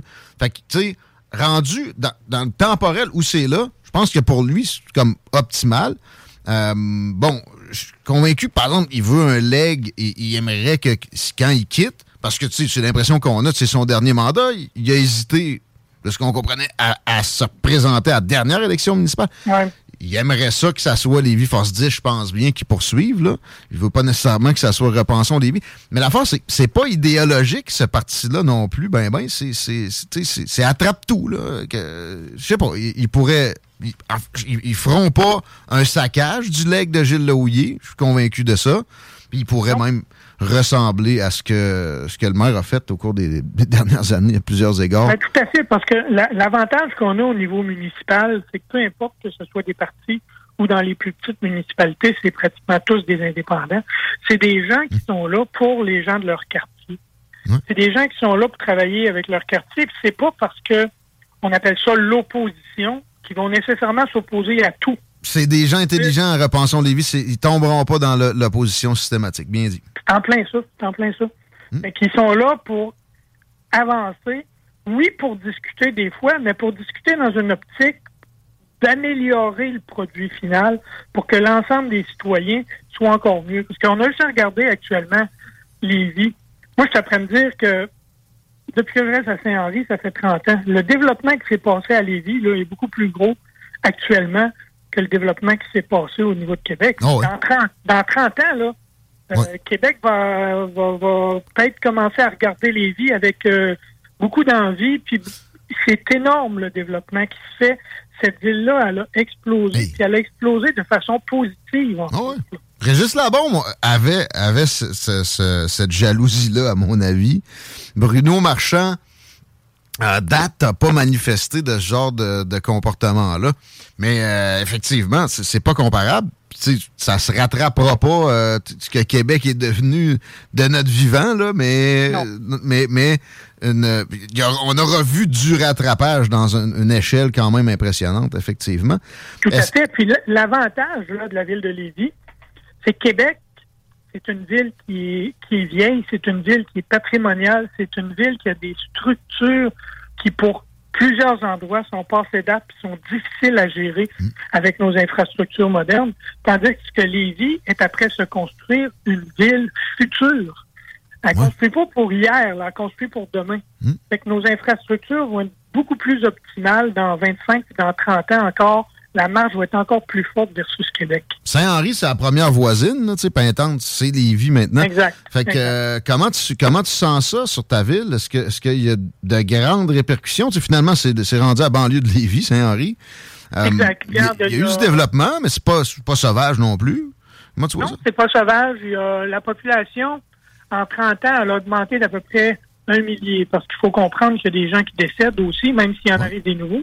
On a des nouveaux quartiers résidentiels qui ressemblent davantage, je dirais, à des quartiers résidentiels comme Pintante, des quartiers de Lévis, hmm. plutôt qu'à l'ancien Saint-Henri. Sauf que les, les gens qui viennent s'établir ici, ils ont quand même une vision un petit peu plus d'être détachés. Ils sont comme des semi-urbains, je dirais. Puis, on le voit beaucoup, regarde, juste à regarder au niveau de, du quatre voies. Le quatre voies, il est rendu jusqu'à Saint-Anselme maintenant. Fait que là, l'explosion au niveau des, des blocs appartements, c'est rendu au niveau de Saint-Anselme. Ça a même dépassé Saint-Henri. Euh, au niveau même de la rue municipale ici, là, dans le cœur du village, en avant de l'église, l'été prochain, ils font un trois voies parce que les quartiers qui sont de l'autre côté, quand on se dirige vers Saint-Isidore, c'est des endroits où il y a de plus en plus, des, il y a des bouchons de circulation. Il y a, il y a un limel. Quand un limel ferme à 4 heures, ben là, euh, le pont, il se remplit. Puis c'est certain qu'un bouchon ici, c'était pas un bouchon sur le pont de Québec, c'est pas un bouchon sur, à Montréal non plus, c'est pas un bouchon à Vancouver, mais relativement à nos milieux, il y a quand même de plus en plus. Fait qu'en avant de l'église, ils vont créer une troisième voie, une voie qui va justement tourner pour s'en aller là, direct sur le pont, puis pas attendre. Puis en tout cas, fait qu'il y, a plein d'affaires. Ça bouge. Merci de nous renseigner sur, euh, sur Bellechasse, qui est, qui est notre cours ici à Lévis et qui est peut-être pas assez euh, exploité, je parle en termes de tourisme puis de, d'aventure. Moi, j'y vais, j'y vais souvent avec ma famille. C'est, ça regorge de belles expériences potentielles. Puis justement, tu voulais nous parler de la grande plaie bleue, la, tourbière là, qui, euh, qui est aménagée pour qu'on puisse aller se promener là, puis qui, euh, qui est bien sympathique à visiter. Qu'est-ce qui se passe avec Tout à fait, parce que la grande plaie bleue, c'est un des c'est une des tourbières du sud du Québec qui est encore à l'état naturel. À Saint-Henri, il y a une tourbière aussi qui s'appelle la tourbière de Saint-Henri. elle est, est, exploitée pour faire, quand on va dans les pépinières, ces choses-là, s'acheter des sacs de tourbe quand on fait nos aménagements. Hmm. Fait que ça, il n'y a rien à voir là. Je veux dire, c'est scalpé comme à quatre pieds de profond, puis il ramasse la tourbe, puis est, est, opérationnalisé. Il y, a, sûrement encore des oiseaux euh, intéressants qui vont là, mais là, ben, le plaisir de visiter est, moins présent. Ah non, il n'est pas le même partout. Puis je veux dire, c'est des milieux qui ont été asséchés comparativement à la Grande Plaie Bleue. La Grande Plaie Bleue, c'est un écosystème qui, qui est entre, on va dire, Saint-Joseph de Pointe-Lévis, là, puis euh, Pintante, pour ceux qui ne le savent pas, au niveau du, on le prend par le chemin Ville-Marie. Puis, cet endroit-là, il y a 15 km carrés qui, qui est le milieu humide. On appelle ça une, tourbière ombrotrophe parce qu'il y a des arbres à l'intérieur, donc ça fait un peu d'ombre, c'est pour ça le mot ombrotrophe. Puis la réserve qui, qui, est visée pour faire ça, c'est 911 hectares sur les 15 000 hectares, sur les 1500 hectares, excuse, que... C'est gigantesque, là. C'est bien protégé juste au niveau, tu as parlé du sentier, là. Ben, il y a un sentier de bois sur pilotis qui a été fait dans ça, qui a 725 mètres de long. 725 mètres de planches mis une à côté de l'autre. vous, regardez, ceux qui se font un patio une fin de semaine, ça vous prend une fin de semaine, faire un 10 par 12, mais là-bas, ils ont fait 725 mètres. Puis, on peut observer 150 espèces végétales. Il y a des plantes carnivores, comme des saracénies, hein? des choses comme ça. On appelle ça carnivore, mais ça mange des insectes. Là. Au Québec, je savais même pas qu'il y avait ça. Ah, Il y a 200 es- espèces d'insectes, il y a 100 espèces d'oiseaux, dont beaucoup d'oiseaux migrateurs puis d'oiseaux aquatiques. Puis euh, une chose qui est intéressante, c'est que ce milieu-là, actuellement, pour être protégé, s'appelle la grande plaie bleue. Bleu, c'est qu'à l'époque, il y avait ce qu'on appelle une espèce de, graminée, là, la calamagrostite du Canada, j'ai tout temps de misère à le dire. Je sais pas, j'aime pas ça, je suis allergique aux graminées, moi. Non, non. Oui, c'est ça. puis les, les fermiers de Lévis puis de Lauson, jusqu'à dans les années 50, on la retrouvait. OK. Dans, puis ils l'appelaient le foin bleu. Fait qu'ils se disent, bon, c'est probablement pour ça qu'ils ont appelé la grande plaie bleue, parce que de loin, tu avais des grands reflets bleus un peu partout. Sauf que le niveau, depuis les années 50, 60, 70, 80, 90, les producteurs agricoles, eux, ils ont de plus en plus irrigué leurs terres. Qu'est-ce que ça fait quand ils irriguent? Ça baisse la nappe phréatique. Fait que ça a baissé le niveau d'eau au niveau de la grande plaie bleue, au niveau de la tourbière. Il n'y a plus jamais rien de swampeux d'un d'un champ. Ça a changé énormément. Moi, ma grand-mère vient du rang Sorosto ici. Mon père, ce qu'il me raconte, on a visité régulièrement son, son coin de son enfance. La vin n'était même pas là. C'était euh, à perte de vue agricole. Ça a été modifié, mais tu sais, de long en large jusqu'à, tu sais, j'allais dire la croûte terrestre, là, mais tu sais, ça a été euh, manié et remanié. Pas mal le dernier vestige de, de ce qu'on pouvait trouver, parce qu'il y en avait un peu partout, là, des, euh, des swamps, pour le dire de même. Des, euh, Exact, des exact, exact. Hmm. Puis en- en- pour protéger ce milieu-là, puis quand je vais venir tantôt avec mon autre sujet là, au niveau du lac Bédard, c'est à peu près la même affaire. C'est que les, les gens font souvent des projets sectoriels. C'est qu'ils font un projet sur un milieu, sur un endroit, sur un moment. Puis là, ils se disent Ah, ça marche pas. ah, c'est plein, pourquoi ça marche pas? Parce qu'à un moment donné, là, il faut regarder l'ensemble de la problématique, l'ensemble du dossier. Puis l'environnement, là, puis les, les milieux naturels, c'est pas des affaires qui changent en 24 heures pour le bien. Oui, ça peut changer en 24 heures pour le mal parce que tu rentres un bulldozer quelque part puis il peut te faire un méchant saccage. Mais l'environnement, elle travaille pas à cette vitesse-là. Elle travaille à long terme puis elle établit en fonction des paramètres physico-chimiques puis en fonction des températures puis tout. Puis actuellement, la grande plaie bleue, pour demeurer, pour survivre, pour avoir une pérennité, il faudrait qu'il y ait des aboiteaux qui soient installés. Des aboiteaux, c'est comme des espèces de mini-barrages qui fonctionnent à l'envers. Ça laisse rentrer l'eau, mais ça refuse de la sortir. Dans la région de Kamouraska, ils en ont mis beaucoup parce que autres, ils ont les marées qui montent. Dans la région de Kamouraska, c'est de l'eau salée. Fait qu'ils ont fait des espèces de grands andins de terre, puis avec des portes qui appellent les aboiteaux, qui ouvrent. Quand l'eau veut sortir, elle sort. Genre de clapet en là. le- exact. C'est exactement ça. Fait que ça empêche. Fait que de cette façon-là, en mettant ça, puis à une certaine hauteur, directement aux sorties puis au, de, de l'eau qui va au niveau de la grande plaie bleue, on pourrait s'assurer de maintenir un niveau, peu importe le milieu en aval, s'il est asséché ou pas. Fait que de cette façon-là, on conserverait pour les générations futures les espèces puis le milieu qui sont là. Parce qu'actuellement, là, ça, c'est adossé. Si on monte, si on continue à monter vers le, le, le sud, on a d'autres tourbières. Je t'ai parlé de celle de Saint-Henri, qui est, qui est plus vraiment une tourbière parce qu'elle a été exploitée. Mais à Saint-Charles, il y a une tourbière aussi. Il y a deux lacs qui se retrouvent là. Le lac Beaumont, puis il y a le lac Saint-Charles. Mais le lac Beaumont, ça, il est accessible, lui, par le chemin Ville-Marie. Il y a un peu de chalet sur le bord. Mais À un moment donné, quand ils ont construit la voie ferrée, plutôt que de passer d'un bord, de passer l'autre bord, ils ont été assez intelligents. Ils se sont dit, on va remplir le centre du lac, puis on va passer la voie ferrée en plein milieu. Fait que ce lac-là, qui est dans un milieu humide, qui est dans la tourbière de Saint-Charles, ben, il a été complètement rempli sur son centre. Fait qu'il y a une partie qui est après mourir, puis il y a une partie qui, qui va mourir à un autre moment donné s'il n'y a rien qui se fait au niveau des, de la population.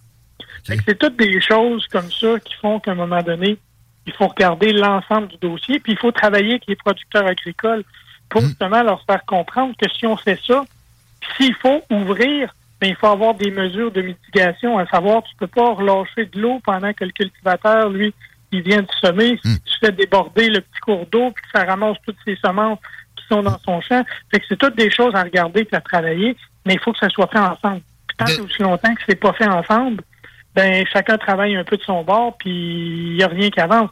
C'est comme je te disais tantôt, le lac Bédard. Le lac Bédard aussi, ça se trouve à Pintante. C'est un beau petit lac. Ben, beau petit lac. Il est après devenir un marais. Pourquoi? Parce que depuis à peu près les années 2000, il faut penser que ce petit lac-là, dans les années 60, il y avait une dizaine de chalets autour. Pintante, là, ça a explosé dans les 60 dernières années. C'était un endroit de villégiature pour les gens de Lévis. Mm. ça s'est construit, ça s'est construit, ça s'est construit. Actuellement, le lac des Dors, pour ceux qui ne le savent pas, il est au nord de l'avenue des Ruisseaux. Vous vous en parlez, puis on va y faire de la publicité. Mm. Dépanneur Lisette, tu passes en avant un petit peu plus loin, tu tournes à gauche, puis tu arrives au lac des Dors. Bon. Fait que le lac des Dors, il est à presque remplir de quenouilles. Pourquoi? Pourtant, depuis une vingtaine d'années, depuis l'an 2000, Hiring for your small business? If you're not looking for professionals on LinkedIn, you're looking in the wrong place. That's like looking for your car keys in a fish tank. LinkedIn helps you hire professionals you can't find anywhere else, even those who aren't actively searching for a new job but might be open to the perfect role. In a given month, over 70% of LinkedIn users don't even visit other leading job sites. So start looking in the right place. With LinkedIn, you can hire professionals like a professional. Post your free job on linkedin.com slash people today. Millions of people have lost weight with personalized plans from Noom. Like Evan, who can't stand salads and still lost 50 pounds. Salads generally for most people are the easy button, right? For me, that wasn't an option. I never really was a salad guy. That's just not who I am. But Noom worked for me. Get your personalized plan today at Noom.com. Real Noom user compensated to provide their story. In four weeks, the typical Noom user can expect to lose one to two pounds per week. Individual results may vary. La ville de Lévis, elle a fait des mesures. Elle a dragué le fond du lac en l'an 2000. En, 2005, ils ont installé des aérateurs. C'est ça, souvent des, des canouilles, parce qu'il manque d'oxygène. Ouais. Exact. Hmm. Ils ont mis ça, ils ont mis des bassins filtrants. Ce projet il a vite été abandonné parce que les responsables du département de l'environnement, au bout de deux ans, ils ont dit euh, wow, ça donne pas de résultats, ça. Fait que euh, on arrête ça, là. On investit pour rien. Sauf qu'à un, moment donné, il faut que tu regardes si ça a donné des avantages. Mais il n'y a eu aucun, aucune analyse toxicométrique à savoir les, éléments dans l'eau, à savoir le taux d'oxygène qui a été fait. Mais ils regardaient, genre, les canaux, les canaux sont encore là, donc ça change rien. Même ils avancent un peu, fait que c'est mauvais. Ça n'a rien. En, en, 2011, ils ont raccordé 29 résidences qui étaient autour du lac au réseau au réseau d'égouts. Déjà là, je veux dire, depuis envoyer les, les résidus, euh, Nos, toilettes dedans, c'est déjà euh, un dans, peu meilleur. Dans la terre qui l'entoure puis que ça finit dedans, euh, ouais, c'est ben, sûr que ça, ça C'est en plein ça. Fait qu'en 2015, la Ville avait commandé une étude à l'INRS, qui est l'Institut national de recherche scientifique, qui ont déposé un mémoire de 235 pages. Les conclusions pour l'avenir du lac n'étaient pas roses. Ils ont fait lire le rapport à un prof de l'Université Laval, M. Claude Lavoie, qui lui disait que le lac, ben, sa situation était catastrophique. Fait que c'était pas euh, intéressant pour les résidents du lac puis pour le comité de préservation. Les analyses d'eau disaient que c'est un pH de 9. Un pH, habituellement, là, pour euh, un lac ordinaire où tu veux qu'il y ait de la truite, là, c'est 6,57. C'est autour, c'est un petit peu acide et non basique. Ça, c'est vraiment très basique. Là. C'est comme si tu buvais du cornstarch quasiment. c'est une belle image. OK. Les, les contenus en phosphate, ça, c'est mis sur les terres agricoles, ils étaient dix fois supérieurs aux normes dans les lacs euh, normaux, dans les lacs euh, sauvages. La faible, la faible profondeur pour l'oxygénation du lac, on en a déjà parlé. Puis tous ces critères-là, mais ça favorise sa dégradation. Hmm. Fait que la réussite pour la restauration du lac Bédard, comme je l'ai dit, c'est la concertation des différents intervenants. Puis tu sais, la, vision hors silo, tu me parlais de la plaie bleue il y a deux instants, tout est relié. Euh, qui, qui est ultimement responsable de ça, à ta connaissance, Michel Tardif, de ce lac-là? La ville, on comprend, s'en occupe, mais tu sais, je connais la Société de conservation de mise en valeur de la Grande Plaie Bleue un peu. Un peu. Puis il me semble compétent. C'est quelque chose qu'on devrait envisager de leur céder davantage de, de, de zones comme le, lac Bédard, peut-être? Ben, actuellement, je te dirais qu'il y a un comité qui s'appelle le Comité de restauration de la rivière chemin Ouais. Eux, ils ont un projet. Puis ce projet-là vise justement là, à potentiellement attacher tous les intervenants. Parce que ce qu'il faudrait, c'est, oui, ça prend des interventions en milieu agricole. Il faut que sur les terres, lorsque les ruisseaux viennent se jeter dans le petit ruisseau qui alimente le lac Bédard, ben, qu'il y ait comme des bassins de décantation, de filtration. Il faut que la charge en phosphate et en matière organique reste dans, dans les champs. Parce que pour le producteur agricole, il paye pas pour engraisser, puis enrichir, puis mettre de l'engrais dans le lac, dans le lac Bédard. Non, il veut pas ça. ben non, lui, il veut que ça soit utilisé dans son champ. Fait que s'il y avait un bassin de décantation dans lequel il peut repasser une ou deux fois par année, hmm. puis ramasser les, résidus qui ont été restés là, puis les réétendre sur ses champs ou les mélanger avec d'autres choses organiques qu'il y a, ben, pour lui, c'est de l'argent. Quand ça hmm. sort de son champ, là, il perd de l'argent. C'est comme si tu ouvres ta porte durant l'hiver tu laisses ta porte ouverte tout l'hiver, ça fait exactement la même affaire. Chauffer le devoir. Exact. Ensuite, au niveau du ruisseau, il pourrait avoir des espèces de petites estacades qui soient faites. Soit installer des roches, prendre des roches, les déplacer pour oxygéner l'eau. Pas oxygéner l'eau juste dans le lac quand elle arrive dans le lac mm. qu'elle n'a pas d'oxygène. L'oxygéner tout au long de son trajet. Il y a une troisième affaire, c'est que derrière euh, l'école du ruisseau, le cours d'eau, là, il passe là. Il est adossé au stationnement. Puis avec le comité de restauration de la rivière de chemin, ils ont un projet avec l'école, justement, de faire une espèce de, parc par les élèves, d'aménager un petit peu les abords du cours d'eau, de mettre des arbres fruitiers pour attirer les oiseaux, ces choses-là, de rendre à la population ce cours d'eau-là, qui est beaucoup dans des cours arrière de maison. Fait que les gens, pour en prendre possession, pour dire ah oui, oui, on va le protéger, ben, il faut qu'il y ait aussi un accès. Si on veut que tous les gens de Pintante puissent le protéger, mais il faut qu'il puisse justement par un projet comme ça pouvoir le faire, pouvoir y avoir accès, pouvoir le voir. Puis ensuite, quand tu arrives au niveau du lac Bédard, si l'eau arrive qui a déjà de meilleure qualité, hmm. ben, ça va aider. Tes quenouilles vont diminuer l'incidence. Mais, là, je t'entends. Mais l'affaire, c'est ça. Est-ce que euh, tout ça peut être poussé? Il y a plusieurs municipalités aussi. Ça, peut-tu se faire euh, simplement par euh, qui, ça prend un leader, par coopération. Dans ma tête, il faudrait qu'on on, nomme quelqu'un qui, qui, ça, qui coordonne, coordonne tout ça. Est-ce que, est-ce que la, Société de conservation de mise en valeur de la Grande Plaie Bleue pourrait être un bon acteur dans, dans le genre ou tu, penses ben, que... Probablement, mais il faut penser que c'est des bénévoles. Ouais. Puis euh, des bénévoles actuellement, l'ensemble des différents organismes, c'est pas juste les, euh, les grandes entreprises là, qui cherchent du personnel. Euh, les bénévoles, là, c'est rendu très, très rare parce que la pandémie a fait que les gens ont été comme enfermés chez eux. Puis les personnes plus âgées, c'est souvent eux autres qui sont les bénévoles des organismes communautaires. Puis ils se sont fait dire, reste chez vous, euh, c'est dangereux pour ta santé. Fait que là, ils ressortent moins. Mmh. Ils sont moins revenus dans le réseau, il y a moins de bénévoles. Puis d'en redonner encore. C'est pour ça que moi, je pense que oui, le, le comité de protection au niveau de la Grande Plaie Bleue et le conseil euh, euh, de bassin de la rivière et de chemin.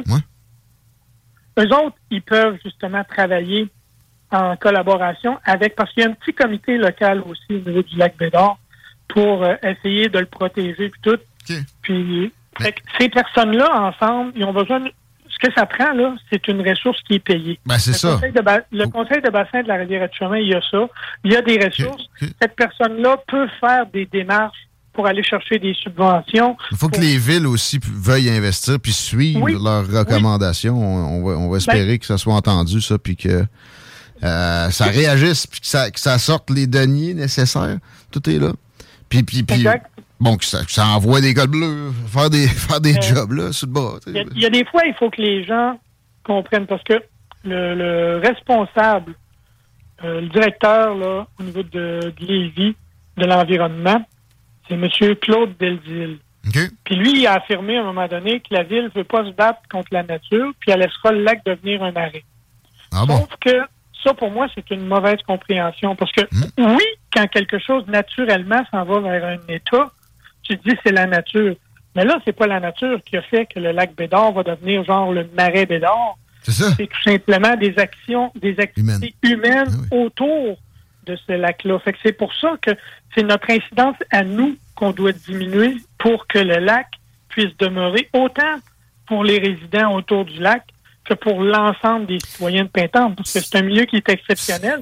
Puis juste autour du lac, il y a aussi un petit parc que n'importe quel parent peut aller se promener avec ses enfants puis jouer dans le parc. Ben, ça paraît assez clair puis peu, peu onéreux. Euh, plutôt simple. J'espère que ça va avancer. On va en reparler. On va essayer de pousser ça ici dans les salles des nouvelles ensemble. Ça, c'est concret en termes d'environnement. Puis souvent, c'est les euh, changements climatiques qui sont euh, tout le focus et on oublie des enjeux extrêmement importants comme ça, puis faciles, entre guillemets, là, à, un certain degré, à, régler. Tout à fait. Bon. Tout à fait. Euh, merci de nous amener ça, Michel Tardif, c'est merveilleux. C'est en plein dans notre mission, on, est très reconnaissant. On passe à un dossier plus national, plus, ouais, ben en fait, ben fédéral, C11. Je n'ai deux, en fait. J'ai C21 puis C11, ça va être un petit dossier tous les deux. C'est pour sensibiliser les gens. C21, là, c'est la loi sur le contrôle des armes à feu. Ça, il y a un mois, les deux amendements concernant le contrôle des armes à feu qui sont dites, qui étaient dites armes de chasse, mais qui devaient être catégorisées comme des, des armes d'assaut, mm-hmm. Ben, ils ont été retirés. Mm-hmm. ça, déjà là, au niveau des producteurs agricoles, au niveau des chasseurs, c'est un gros gain. Sauf qu'il faut faire attention parce que la grande problématique de ça que personne ne parle actuellement, c'est pas les armes réelles. C'est ce qu'on appelle les armes fantômes. Puis ça, les armes fantômes, as-tu déjà entendu parler? Non. OK. Les armes fantômes, tu as déjà entendu parler des imprimantes 3D? Ouais. Ah, ben oui, ben oui, ben oui. Une affaire en plastique faite par une imprimante 3D, c'est pas réglementé, puis ça, ça peut être dangereux. Faire un, un, gun avec ça. Puis je veux dire, t'as pas besoin de tirer 253 balles pour faire du mal, pour tuer des personnes. Tu as juste besoin d'avoir mmh. une idée malicieuse. Puis, le, fait, ce qu'il faut regarder, il faut arrêter tout le temps de stigmatiser certaines choses. C'est facile de dire ah, une arme à feu, une arme à feu, c'est dangereux. C'est pas dangereux, une arme à feu. Tu la mets sur, le comptoir. S'il n'y a pas d'arme dans la maison, là, à part euh, jouer au baseball avec, euh, elle ne tuera pas personne. Puis, mmh. actuellement, là, il y a des gens qui se font tuer par des couteaux de cuisine. Il y a des gens, on le sait, hein. Des véhicules, le plus souvent qu'on voit. Des autobus. Ouais, hein. On va en parler. On va faire une analogie là, qui est malheureuse. Pas le choix. Mais jamais on a entendu parler le gouvernement qui allait dire on va interdire les couteaux de cuisine puis on va interdire les autos. On va faire un registre des couteaux. Oui, c'est ça. il ne faut pas instrumentaliser le fait qu'il y a des gens qui sont malades. Hmm. Il faut surtout regarder qu'est-ce qu'on peut faire dans notre société pour diminuer l'incidence de ces personnes-là. Pourquoi une personne en arrive là? C'est pas parce qu'elle est saine, c'est pas parce qu'elle va bien, c'est parce qu'il y a une problématique. On est dans une société qui réagit plutôt que d'être proactive. Puis qui réagit pour réagir, pas vraiment pour régler le problème. Ça réglera jamais de problème, ce, qu'il avait proposé là, Trudeau. Ben non, ben non, ben non. les, armes, ils vont passer autant la frontière. Quelqu'un qui veut une arme illégale, là, il, ne va pas l'acheter chez Canadian Tire, puis il va pas l'acheter dans les magasins d'armes à feu.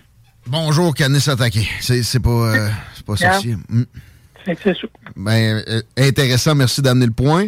Euh, c'est vrai que ça, s'est amélioré. Bravo à la gang d'Aventure Chasse-Pêche qui est allé faire des représentations à Ottawa puis qui ont semblé être bien entendus, Martin et Kate. OK. Euh, ouais, ben, c'est 11. juste au Québec, juste finir là-dessus, c'est 500 000 chasseurs. Hein? Ouais. Exact. C'est de l'argent, c'est plusieurs milliards de dollars en retombées souvent dans des petites municipalités en dehors des grands centres. Parce qu'habituellement, tu vas pas à chasse à l'orignal puis au chevreuil dans le centre-ville de Québec ou de Montréal. il y a eu un chevreuil à Montréal, à Longueuil, tiré dix fois. Tu voyais que c'était pas des chasseurs nécessairement, d'ailleurs, les gars qui l'ont battu. mais mais euh, moi, je veux toujours rajouter que c'est un, un symbole de contrôle aussi. Quand le gouvernement commence à rentrer dans les armes de chasse, même les, moi, les armes de poing, leurs restrictions, je suis pas d'accord.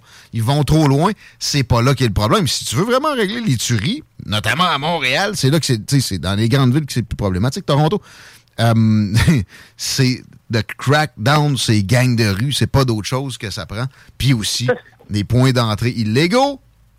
Chemin Roxham, on sait pas trop ce qui rentre par là, notamment, mais on, l'a nommé la réserve, les réserves Mohawk dans le coin de Montréal qui, euh, d'ailleurs, ils ont un passeport Mohawk. Hein? C'est, c'est la zone où il y a le plus de transferts de, de, cochonneries qui se passent entre les États-Unis et le Canada. Euh, C11, Michel Tardif, la loi. Je parlais justement d'un système de contrôle. Ouais. Ben, C11 aussi, hein. Quand c'est rendu que ton le gouvernement fédéral, puis le gouvernement du Québec, lui, il veut en rajouter une couche parce qu'il dit oui, oui, oui pour les affaires du Canada. Mais nous, on a nos spécificités, donc on veut interdire plus. Puis les, plateformes de streaming qui sont touchées, là, pour ceux qui ne savent pas ce que c'est, c'est Netflix, Amazon, Prime, toutes les, plateformes comme ça qui te mettent du des, des émissions ou que ce soit télévisuel ou audio, ben le gouvernement, ce qui décide, c'est qu'au Canada, on va contrôler ce qui est rendu. On va mettre plus de contenu canadien, puis au Québec, on va mettre plus de contenu québécois. Ben, moi, je me dis, tantôt tu l'as dit, la compétition, c'est une bonne chose. Si ton produit il est pas bon quand tu es avec un autre, il sera pas meilleur si tu enlèves les autres. Exact. Puis tu sais, les gens vont toujours trouver des moyens.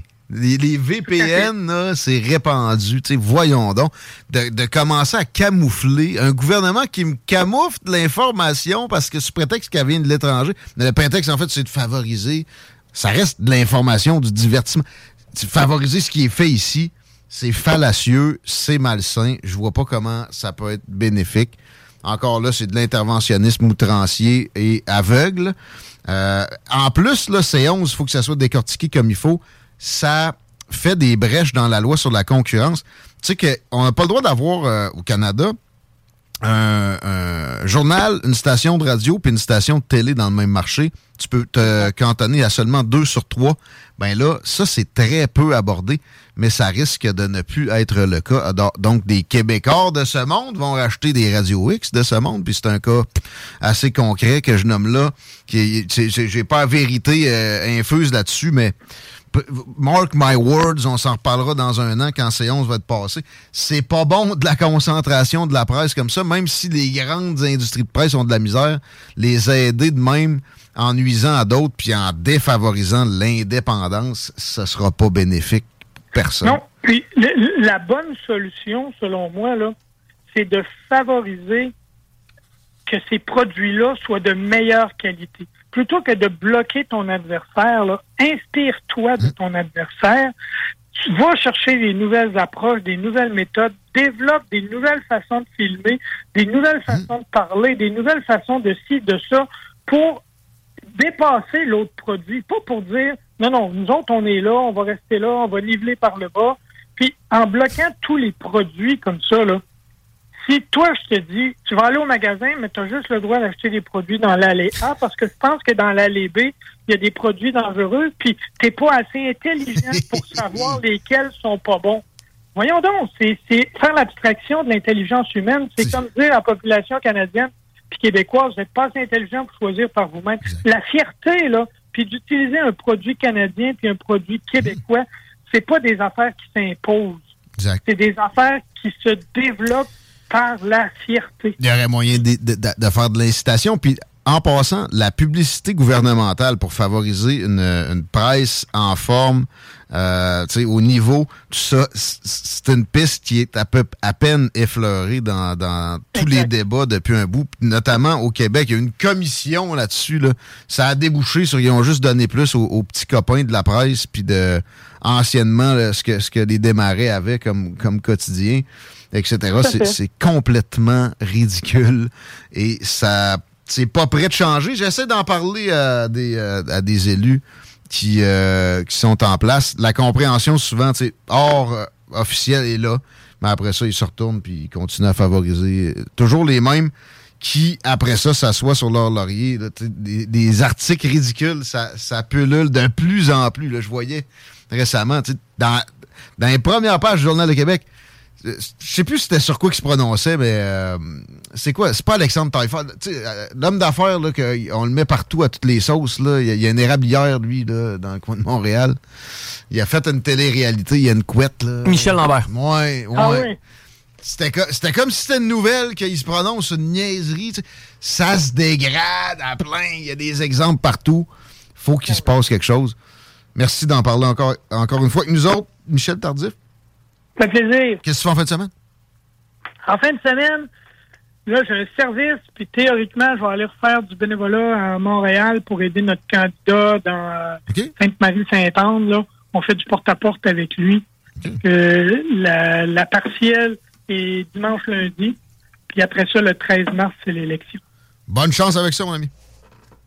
À bientôt. Attention à vous autres. Salut à tous. Michel Tardif, mesdames, messieurs, il était candidat conservateur dans Bellechasse aux dernières élections. Il est biologiste. Il est intéressant. Il est plein de choses impliquées dans son milieu.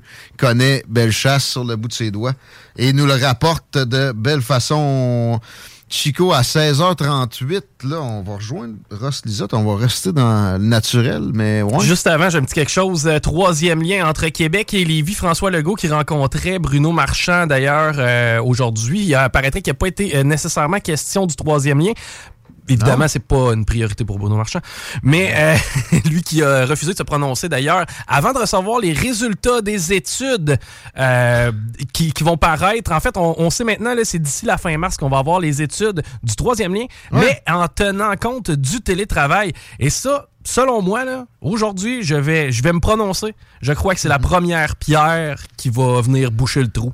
C'est-à-dire qu'il n'y en aura pas. Ah, c'est. Euh, regarde, on sent que le tramway, c'est impossible à arrêter. C'est un train sur des tracks qui est, qui est, qui est avancé. Moi, je, je suis de ton avis. là. Je pense que c'est fini pour le troisième lien. Ça ne tente pas, Legault. Son, son, ses visées, c'est de plaire à genre Olivier Niquette. là. exact. Puis Patrick Lagacé. Puis Et, et justement, les gars avec des petites lunettes rondes. il va probablement se servir des- de, ces études-là là, qui vont euh, démontrer qu'il y a moins d'achalandage grâce Ah au télétravail, puis c'est ce qui va probablement mettre le clou dans le Je cercueil pense pas qu'il l'annonce qu'il le fait pas. Non, ça va être cet été quand personne va suivre. C'est du ouais. report, là. Mais éventuellement, quand il sera plus là, son, son successeur va, va dire ben finalement, on, on a eu des obstacles. Non, non, non. Bah, ça dépend qui est son successeur. Ouais. Bernard? Je sais pas. Christian? Disons qu'il va faire un peu plus chaud à Lévis si euh, le troisième lien euh, s'en va de- des cartons et que Deux. Bernard Drainville demeure dans le secteur. là. Deux parachutés de Lévis qui seraient ses rangs, pareil. Tu sais, euh, Christian Dubé avait été parachuté à Lévis, comme, puis il a été, il a été élu. Il trouvait sa plate, il est retourné travailler avec des, des, des, des trucs plus excitants en caisse de dépôt. OK, 16h40, on n'a pas le choix. C'est l'heure du break. Je vous répète qu'on a un tirage au euh, 88 903 5969 pour gagner des billets pour le salon de l'auto. Du 7 au 12 mars. Ça va être malade, ça! Venez nous serrer à la pince, on va être sur place, entre autres. C'est pas la, la meilleure attraction du salon de l'auto, bien humblement. Ça va être fou! 16h41 maintenant. On revient. Vous êtes à l'écoute 96.9, l'alternative radio 96.9. Talk, rock, Non, ça fait deux, ça. La seule station hip-hop au Québec.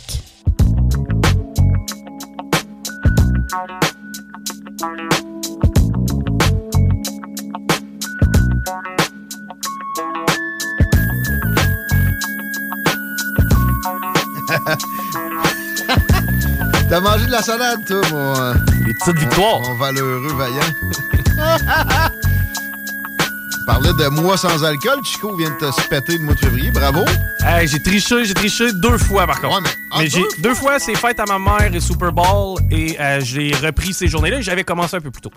Bon, mais là, fête à ta mère, ça a pas dû être là que t'as vidé le bagage. non, fallait que je revienne avec mon char, j'ai pris quatre bières. Ouais. Euh, on le compte pas. Mais hier, t'as t'as prolongé le mois. Ouais. Ça, c'est bien. Mais manger de la salade avec ton poulet chez euh, Rotisserie Fusée, ça compte pas. Ben, moi, je. Dans le. tu sais, le- C'est une petite l'avancement, victoire, là. Non, non, Ouais. non, non. Ben, là, j'aurais pu prendre mes patates, là. L'esprit crémeuse du traditionnel. Euh, dans le frigidaire, là, j'ai pris euh, celles qu'ils m'ont données. Tu l'as pas mangé, en plus. non, j'ai mangé une salade au lieu des frites. mais dans le frigidaire. Ben non, j'ai une salade de choux dans le frigidaire, mais j'ai mangé ma salade jardinière. là. Ben là, voyons. Si, Je souperais pas à la salade de choux. Ouais, là. Écoute. Comment ça va dans le trafic, man? Euh, de moins en moins bien, notamment du côté de la capitale, où euh, on se fait bombarder, évidemment, parce que Robert Bourassa, accédant de la capitale, on est déjà dans le trafic, euh, le trafic qui, commence à l'ancienne arrête pour la capitale. L'accès au pont-la-porte, c'est compliqué via Henri IV, direction sud. Et pour avoir croisé la délurée, paraîtrait que c'était par choc à par choc aussi sur la rive sud, la 20 direction ouest. À partir de route du président Kennedy, ça dérougit pas jusqu'à chemin des îles. Tant que cela, si vous avez de l'immobilier, ne serait-ce que la maison dans laquelle vous habitez, vous avez le droit, vous avez la possibilité d'utiliser québecdebt.ca. Tapez Québec avec pas d'accent, mettez le .ca, québecdebt.ca. François Lebrun peut s'occuper de vous, puis vous faire économiser probablement des centaines de dollars par mois. Au lieu que vous donniez ça aux banques, c'est un sacrilège. Les banques, c'est utile, mais c'est pas ce qu'il y a de plus valeureux comme organisation, mettons. J'aime mieux donner mon cash à n'importe quel PME de Lévis. Je sais pas, j'en ai plusieurs d'en face. Léopold Bouchard, Urbania, Beauté, B2M, Broderie, Impression, Pizza Salvatore, Groupe DBL. Mille fois avant de donner ça au CIBC, Banque nationale de savon. Pas vous? Eh oui, c'est votre cas. Québecdebt.ca. Pas d'accent. Mettez-le le .ca. Parlez à François Lebrun. Ça va vous faire du bien, au moins d'être rassuré. Mais en fait, c'est sûr qu'il va être capable de faire sauver de l'argent. Si vous avez le moindrement de dette, c'est québecdebt.ca pour être sûr que c'est optimisé. Bien important. Bien important de parler à Ross Dizot le plus souvent possible. Aussi pour se mettre off-beat un peu. Peut-être justement arrêter de penser à ce genre de considération-là. Quelques minutes quand on écoute la radio, quand on est pris dans le trafic, s'en aller dans le bois. Ross, es-tu sur ta montagne? T'es où? Non, là, je, je, reviens, je reviens du bois avec ma fille Judy. OK, on la salue. Comment ça a été? Euh, ça a bien été, là, mais Judy, elle s'est fait mal un petit peu aux genoux, là. Euh. OK. Pas les, pas les bonnes bottes. Ah bon? On va parler de soins des pieds, ouais. Moi, j'ai appris dans écoutant Forrest Gump, quand il est au Vietnam, que tout passe par là, c'est extrêmement important. Mais c'est vrai, c'est la base, c'est le cas de le dire. Avant d'y arriver, je sais que tu as réussi à réparer le Tundra, le, le skidoo.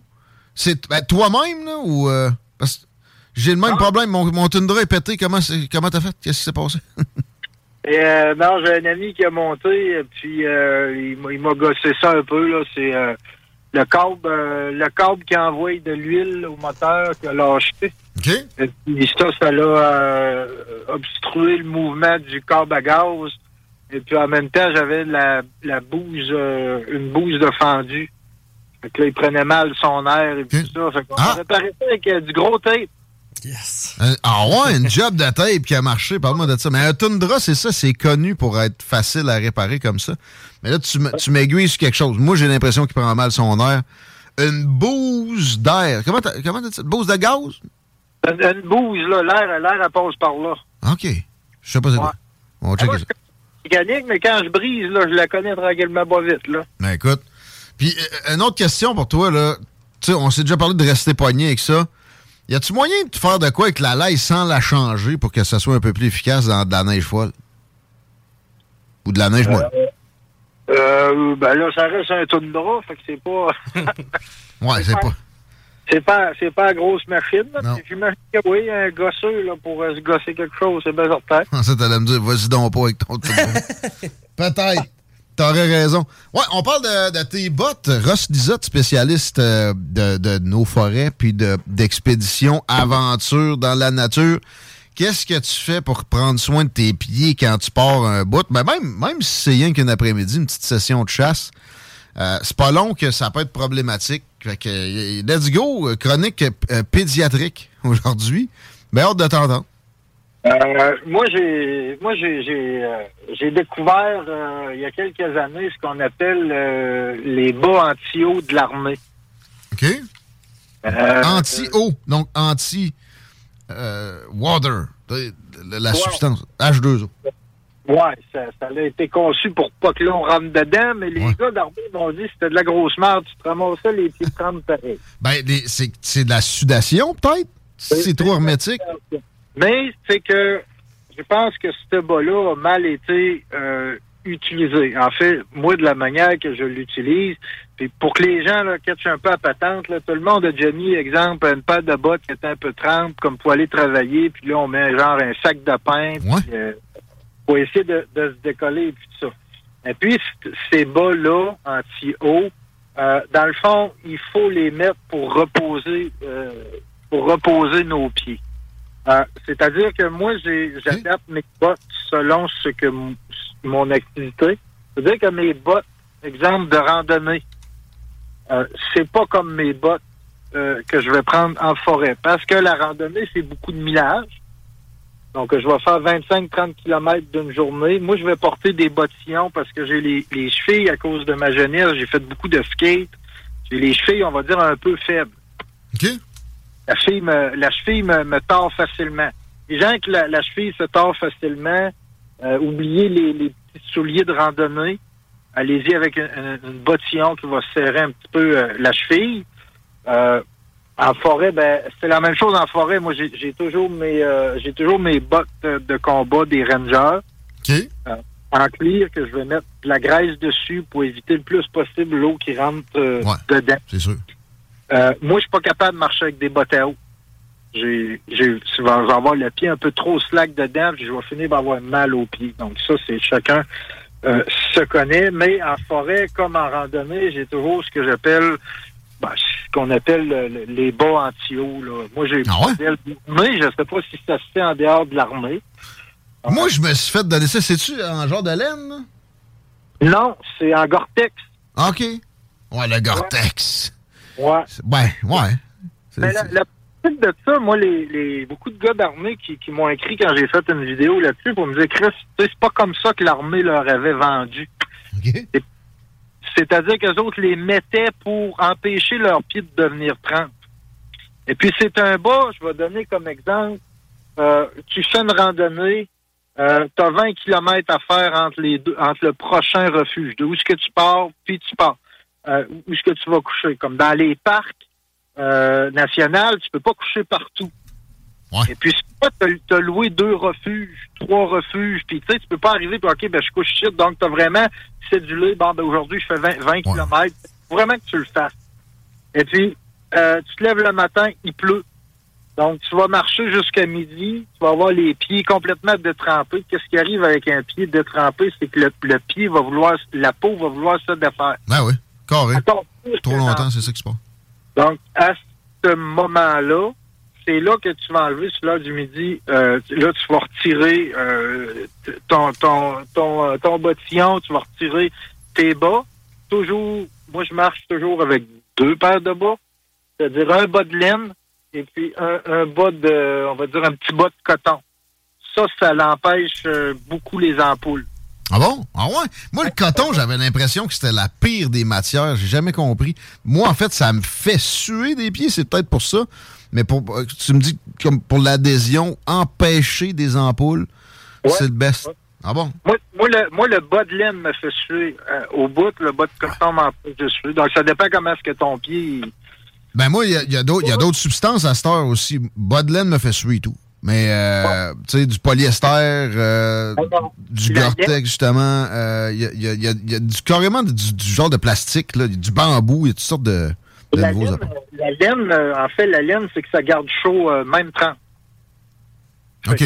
ton- en marchant, quand tu as ton pied qui est 30, ça crée une chaleur, une chaleur qui reste dans ta botte, puis ta- ta- ta- ton bas de laine va continuer à garder cette chaleur-là plus rapidement. En fait, je n'ai pas essayé d'autres matières. Depuis, euh, depuis que je suis fini, j'utilise tout. Mais, euh, mais c'est ça, quand tu arrives sur l'heure du midi, euh, tu fais chasser ta peau vraiment qu'elle redevienne là euh, que, que- tu sais quand elle est moite puis ça que, re- que la structure de la peau se refasse. Et puis là tu remets une, paire de bas qui est sec et puis là tu mets ton ton bas entre guillemets anti-eau et puis là tu re- tu remets tes, euh, tes tes bottillons qui sont complètement trempes tu lasses ça ça, ça va donner à ton pied encore peut-être une heure et demie, peut-être deux heures, vraiment, avant que vraiment l'humidité reprenne comme faut. Si c'est pas fini, ça va te permettre de faire ton 10 km de, de, de plus. Moi, en forêt, j'ai toujours ça avec moi dans ma ceinture de survie que j'appelle. Et puis, en forêt, ben là, je peux allumer des feux n'importe où. Je suis pas dans un parc national où je peux pas allumer un feu, maintenant. Faire chier mes bas puis tout ça. Je vais m'en servir beaucoup au niveau du confort. Une grosse journée euh, de, de pluie, l'automne, de quoi de même, à m'amener, je vais arrêter, je vais changer de bas, je vais mettre ça. Je vais être pour peut-être une heure et demie un peu au sec avant que l'humidité reprenne dedans. Juste ça, ça va refaire ma peau, mais avoir les pieds au sec, c'est non seulement un luxe, mais c'est une question de survie quand t'es vraiment... Non, c'est ça. C'est pas un luxe, c'est primordial. Oui, ben, tu sais, je dis luxe parce que, tu juste, juste changer ça, même si t'es 30, tu sais, puis il fait froid, pis ça, juste changer ça, le, le bien-être que ça te procure, c'est, le gros luxe. Moi, je vais aller plus loin. Bois, pas bois. Moi, j'arrive chez nous, la première chose que je fais, c'est de m'enlever mes bas humidifiés par. Tu sais, sais pas que j'ai marché dans la aujourd'hui. Je pense que j'ai passé trois minutes dehors. Mais ça reste qu'à un moment donné, il y a une, sudation naturelle, là, même sans effort, qui se fait. De, de puis avant de mettre l'autre paire, je m'assèche ça un petit peu. Et c'est euh, dans la récupération, c'est ça, je je, je travaille pas physiquement, mais il faut récupérer un peu des journées intensives comme on, se tape là. C'est une, étape importante dans mon affaire. il, y a, des gens qui mettent un peu de. Tu peux mettre un peu de poudre à, poudre bébé. Ouais. Mais euh, en forêt, on peut, peut remplacer la poudre à bébé, c'est le boulot qui est pourri. Le bois de boulot pourri. OK. Ah ouais? Ben là, c'est pas quelque chose que tu fais là. Euh, c'est une gosse, là, mais euh, je veux dire, euh, les, nos ancêtres utilisaient ce bois-là, ils le viraient en, on va dire, farine. en en farine. Euh, vraiment, le, le, bois là, qui est vraiment pourri du boulot à faire, là, qui se fait avec tes mains, ils faisaient chasser, ils viraient ça en farine, et puis ils s'en servaient comme euh, pour mettre sur les fesses des bébés, et puis ah! les irritations que les gens ont. même utilité que de la, de la poudre à bébé. Mais c'est ça. Fait que le bois pourri va aller chercher l'humidité de la peau, et puis, ça va te sauver, euh, sauver un peu. Ouais, Wow! Mais surtout du boulot, de ce que je comprends. Puis ça, ça se trouve partout parce que justement, son écorce, souvent, lui, va le faire pourrir un peu plus vite que d'autres. Oui, ben c'est une question avec la ligning et puis les, les, les, les, certains tanins qui restent et puis la décomposition avec les champignons. C'est un sujet qu'on abordera euh, euh, dans une prochaine chronique, peut-être. J'ai une autre question avant qu'on se laisse sur comment tu fais pour par en haut avec tes bottes. Mettons que tu marches dans la neige, la neige rentre pas là puis que tu fasses de l'humidité d'une autre façon que tu sais. Euh, quand ben même tes bottes sont, euh, sont euh, huilées puis il n'y a, rien qui rentre. Par en haut, ça peut tout le temps rentrer. Il me semble que je te vois pas avec une soute de ski, toi. Comment tu, comment tu fais pour, pour, pour pas que la neige rentre dans tes bottes? Euh, ben, ça va, ça va dépendre. Moi, l'hiver, euh, j'utilise des moclocs de, de, de l'armée. Hein. Les gens ont compris, j'utilise beaucoup le, le, les surplus militaires. Ben, on va saluer les, le surplus militaire Rimouski, d'ailleurs. On va en profiter. Des bons amis. De la, en fait, c'est de la récupération. Vous pouvez aller faire un tour sur le site Internet. Ils ship partout au Québec. C'est des machines. C'est le meilleur surplus militaire qu'on connaisse. Oui, je, ben, je, suis bon là-dedans, c'est un peu ma job. Euh, fait plaisir, mon chum. Euh, mais des motlocs, tu veux dire quoi, là? C'est des, des, espèces de guêtres, là, tu sais, une espèce de mini-soute qui, qui, part en bas du genou, c'est ça? Ouais, un, un mocklock, en fait, c'est comme... Euh, c'est comme un peu les mocassins. OK? C'est une botte qui est molle, première des choses. Donc, c'est bon, c'est bon dans des grosses températures froides. Okay. La neige devient un petit peu humide, c'est pas bon. Mais c'est c'est une botte que tu vas pouvoir, première des choses, au bord du feu, chasser très rapidement.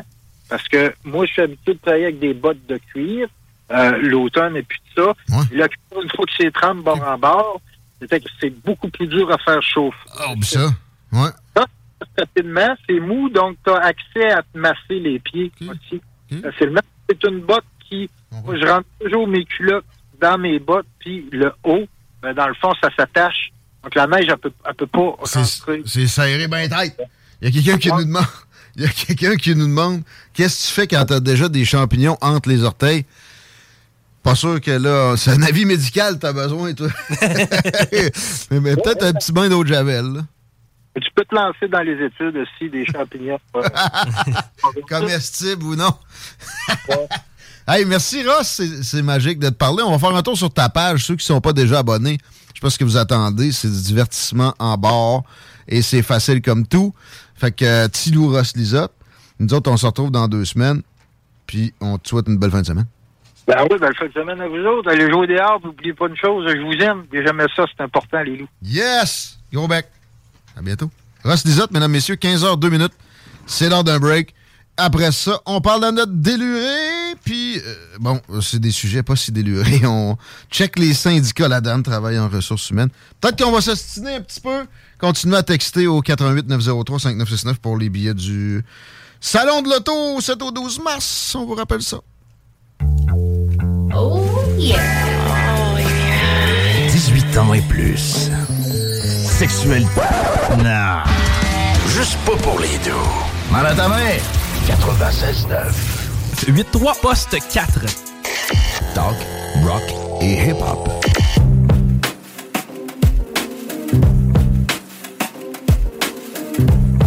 17h06 à l'Alternative Radio.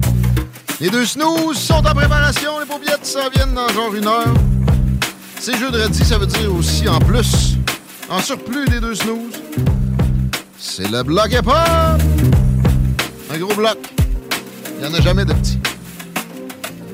Hum, je vous parle de secondes de Chaloux parce que c'est la saison des sucres et c'est là la sélection de bière à l'érable la plus complète que vous avez jamais imaginée de votre vie. Chaloux, c'est des meilleurs prix pour la bière parce qu'ils achètent en plus que gros. Ça y va par là. Les palettes hawaïtiennes, autre chose. La variété est impressionnante, évidemment. C'est des amis de CGMD en soi, c'est un argument, ça aussi. Allez faire un tour chez Chaloux pour préparer la fin de semaine. On vous le recommande fortement. Pour le monde sur la rive nord, entre autres. Accommodation Chaloux sur Google. Vous euh, trouvez la carte assez vite. Merci. J'ai des petites nouvelles de- d'espionnage russo-américain. J'ai parlé à Victor Bout, le Lord of War, il y a quelques temps. L'extrait est au 969 fm.ca, section extrait. Ça vous tente 45 minutes de l'autre côté du miroir. Mais là, lui a été changé en décembre contre une joueuse de basket qui avait euh, rien fait d'autre que de vapoter. Il y a Paul Whelan qui est un, qui est un espion américain qui, lui, vraiment, a travaillé pour son pays, puis qui aurait dû être échangé contre Victor Bout, mais qu'on a négligé. Anthony Blinken a parlé de ce sujet-là à Sergei Lavrov récemment, son vis-à-vis, de- exemple, ministre des Affaires étrangères russe. Anthony Blinken est secrétaire d'État américain. Et ça semble qu'on aurait des avancées en ce sens-là. Si vous voulez plus de ce sujet-là, le, show euh, peut-être sera pour ce qui reste pas dans, dans le registre, ben ben. Je vais être au 14-10 AM avec ma chronique samedi matin avec la gang de Badiana Bazin à la radio ethnique de langue, de langue française sur le AM. Chico, euh, ouais, euh, je te passe. Sur la rive nord, ça s'améliore. Secteur de la capitale, entre autres. Là, ben, quoi qu'il reste encore du trafic sur de la capitale, don't get me wrong, mais c'est moins pire que tout à l'heure pour ce qui est de l'accès au pont La Porte via Henri IV direction sud. C'est encore euh, compliqué, mais ça s'améliore. Là, je vois vraiment le, le bout de cette euh, situation-là pour ce qui est de la 20 direction ouest. Ça, par contre, ça a tendance à se détériorer malheureusement. C'est rendu à la route du président Kennedy où ça lâche pas jusqu'à Taniata. Merci. La délurée. Salut. Hey, salut Tiggy, On- salut Chico. On parle de syndicat avec quelqu'un qui connaît les ressources humaines, j'ai nommé toi-même. Et ça s'invente pas, j'ai un titre, tu sais, je tape syndicat puis Google Actualité. Je, je te lis, ça va comme suit. Des psychologues se sentent abandonnés par leur syndicat. Le gouvernement Legault veut augmenter leur salaire et c'est bloqué par leurs représentants syndicaux. C'est magnifique. Avoue qu'on met la table de belle façon. Merci, Google. Extraordinaire. Merci. Google. T'as pas l'air de la plus grande fan nécessairement de la, la patente en question?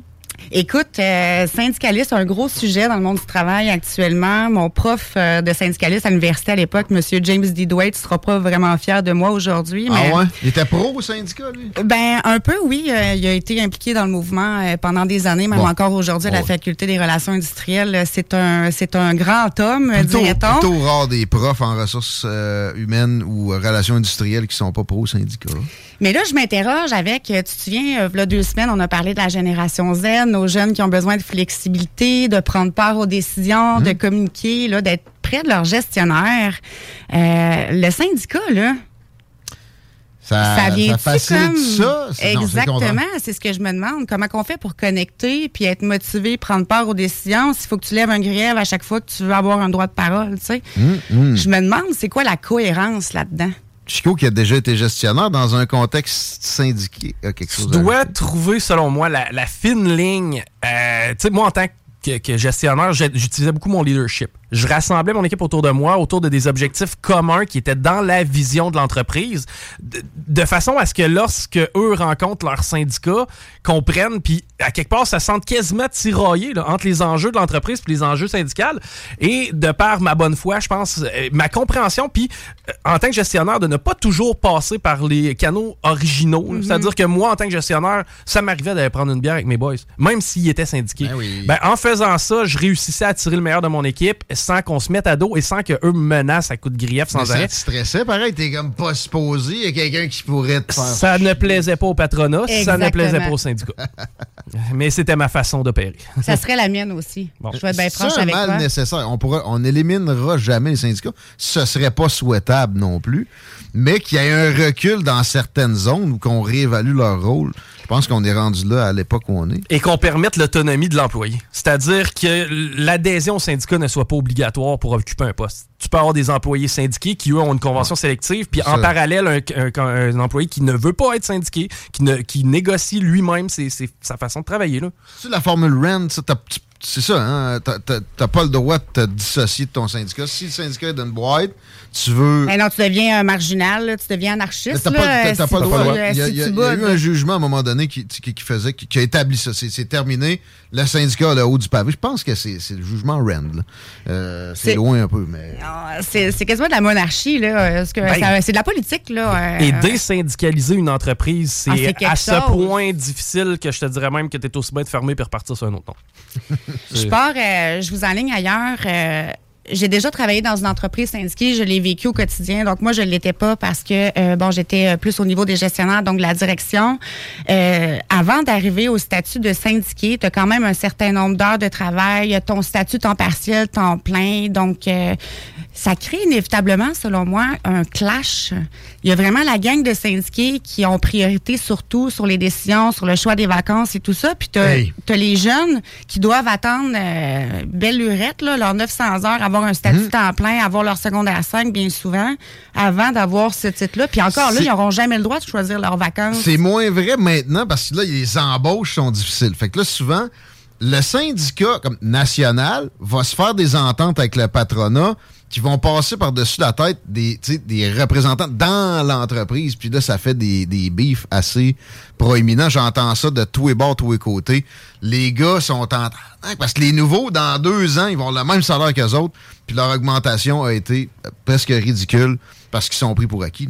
C'est triste. Il va toujours avoir des inégalités. Il va toujours avoir des gagnants, des perdants. Fait que, tu sais, je me demande qu'est-ce qu'on pourrait faire pour intégrer ceux qui ne sont pas? Comment qu'on fait pour que ce soit uniforme à tout le monde? Ça Moi, se quand- peut pas, ça se peut-tu? Ça- Ben, écoute, L'idéal n'est pas, dans- l'uniformité. Je pense que c'est ça qu'il faut comprendre. Mettons. Mais ça aide certains employeurs. Il y a des employeurs qui se passeraient plus de leur syndicat maintenant. Parce que c'est un interlocuteur. mais ça les déresponsabilise-tu? Ben, exact. Euh, c'est ce que je pense. On parlait de responsabilisation il y a deux semaines. Je pense que la présence d'un syndicat, en tout cas, d'un point de vue très large, là, puis je suis pas en train de me faire euh, des ennemis ou des amis en ce moment. là. On fait juste avoir du fun puis discuter ensemble. Mais tu sais, Là, le gestionnaire reste qu'il faut qu'il soit proche de ses gens aussi. Fait que, tu sais, dans un certain sens, pour ceux qui n'ont pas le côté humain, le syndicat peut faire la job.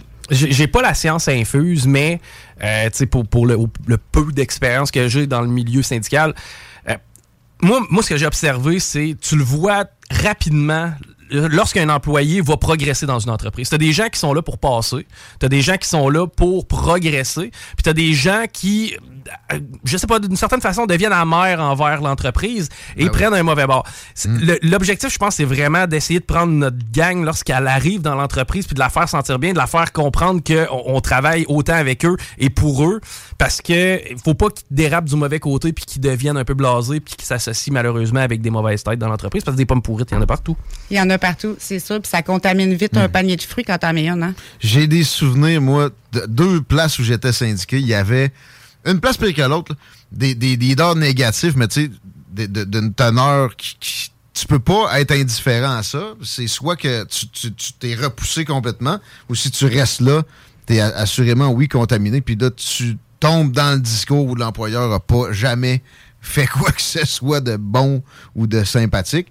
Euh, D'ailleurs, un des deux, il était dans le syndicat. Il est décédé d'un cancer. Je soupçonne la négativité. Ah non, de le certaines stress, responsabilités. Le ressentiment? Oui, qui, qui entretenait.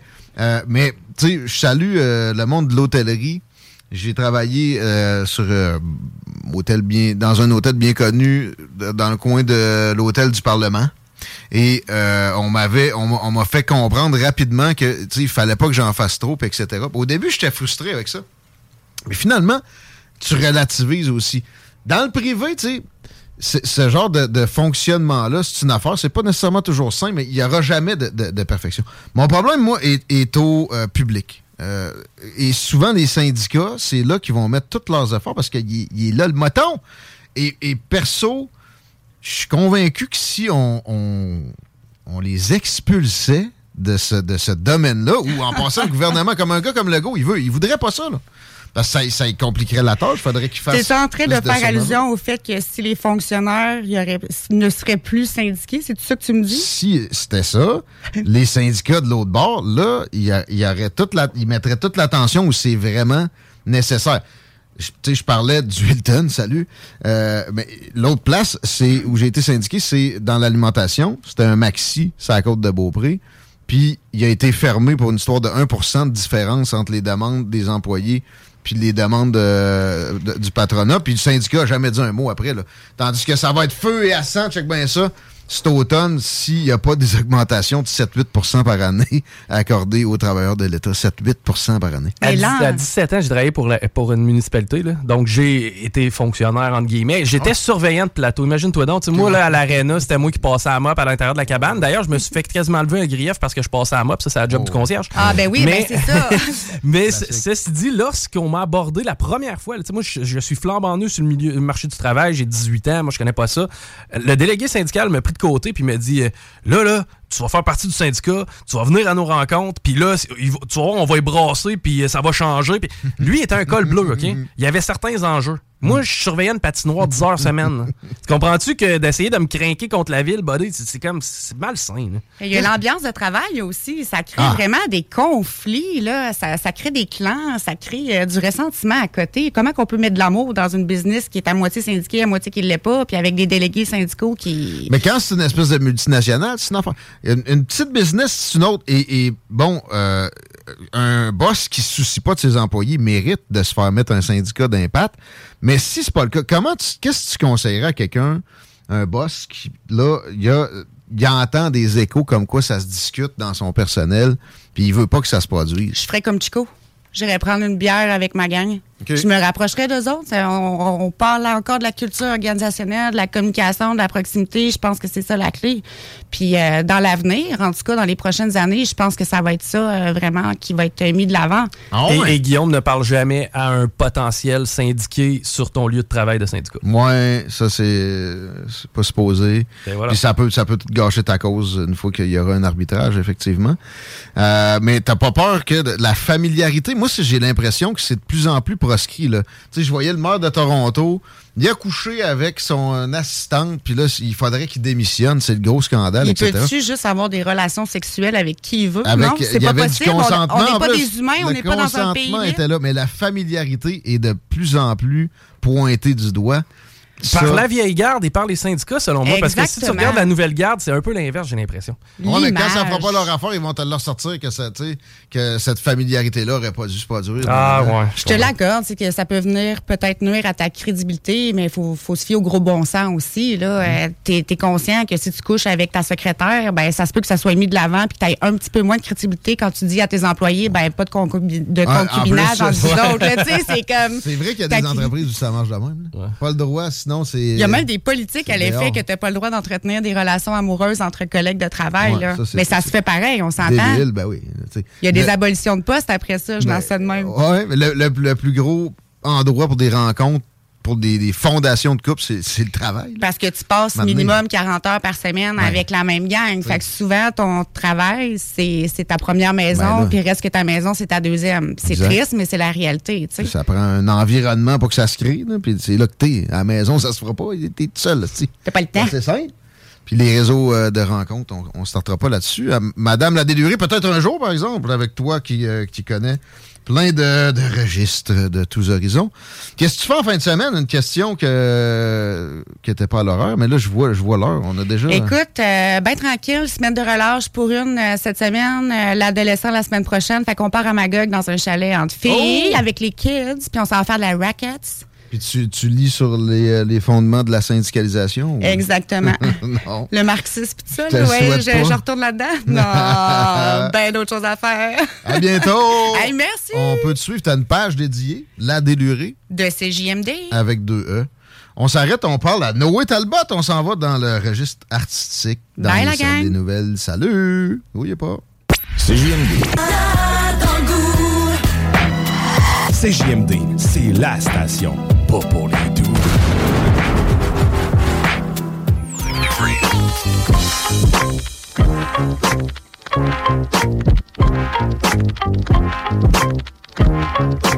Oui, les paupiètes! C'est le dernier droit des salles des nouvelles. 17h24, CGMD. L'alternative radio. Grosse soirée. Les deux snooze. Le bloc hip-hop. La playlist de la nuit. Avec le petit, le petit jam d'électro. À ne pas manquer, demain, on recommence avec Babu. Marie Saint-Laurent, Crebelle. Le Party 969. Ça a l'air que Doom. euh, petit virus respiratoire. Ça va bien aller pareil, comme il disait. Est-ce que ça va bien dans la circulation? Euh, ça s'améliore dans la circulation. La 20 direction ouest, ça commence à rouler. là. Euh, C'est sûr et certain qu'il y a encore du trafic, mais au, au moins, on bouge pour l'accès au pont La Porte. Direction sud, Henri IV, c'est plus compliqué que du Plessis. Et de la capitale, c'est encore en est qu'on a des petits pépins, mais il n'y a pas d'accident comme ça. Le prix a été attribué. Félicitations à. J'ai oublié son nom. Je l'ai noté. Pour les billets pour le salon de l'auto. Oubliez pas que c'est du 7 au 12 mars, ça! Ah bon, on pas à peu près. Plein de chars exotiques. Plein de véhicules aussi qui arrivent sur le marché qu'on pourra vous expliquer. Des véhicules plus conventionnels que vous pouvez acheter. Parlant de conventionnel, qui ne l'est pas dans le domaine de la construction, c'est Groupe DBL. Et on parle en tant qu'employeur spécifiquement. Eux autres sont portés sur la, conciliation au contraire de bien des shops de construction. Ça roule à plein. Sauf que c'est ça. Si tu as gagné tes épaulettes, on va te sacrer à paix si tu as besoin d'un un après-midi. Par-ci, par-là, on te donne un salaire concurrentiel. Échelon élevé, on te forme aussi si t'es pas déjà un pro du soudage de la membrane ou du posage de bardeau. Si c'est le cas, ben on va te récompenser d'emblée parce que tu as quitté ton employeur qui te tapait ses nerfs. C'est pour ça que je dis ça. Tu as déjà une job dans la construction, c'est correct. Non, non, non, non, non. Va chez Groupe DBL, rh at groupedbl.com. Envoie ton CV. Il peut rien t'arriver de mal. Pas mal sûr que ce qui va en fait se produire, c'est l'amélioration de ton sort. On s'en va à notre prochain invité, Noé Talbot. Je l'ai appelé Talbot quand il a, il a répondu. Est-ce que c'est grave? Bonjour Noé. Hey, ça va? Bienvenue dans les salles des nouvelles. Ça va bien toi-même?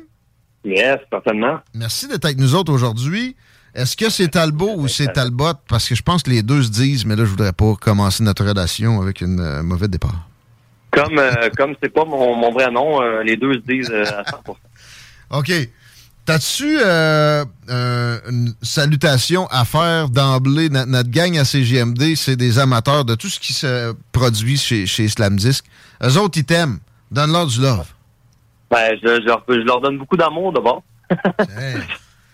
Qu'est-ce qui se passe de bon pour toi, là? T'es, t'es rendu à combien d'albums? On dirait que c'est du genre de 8, puis des singles. Ah ouais, parler, il y en a en masse. J'ai j'ai pas mal de EP, là, je te dirais. Je, je dois avoir euh, 4, 5 EP plus 3 albums complets, plus je sors un nouveau EP là, à, à cet été. Fait que oui, c'est- pas mal dessus, le 8, 9, là, je te dirais.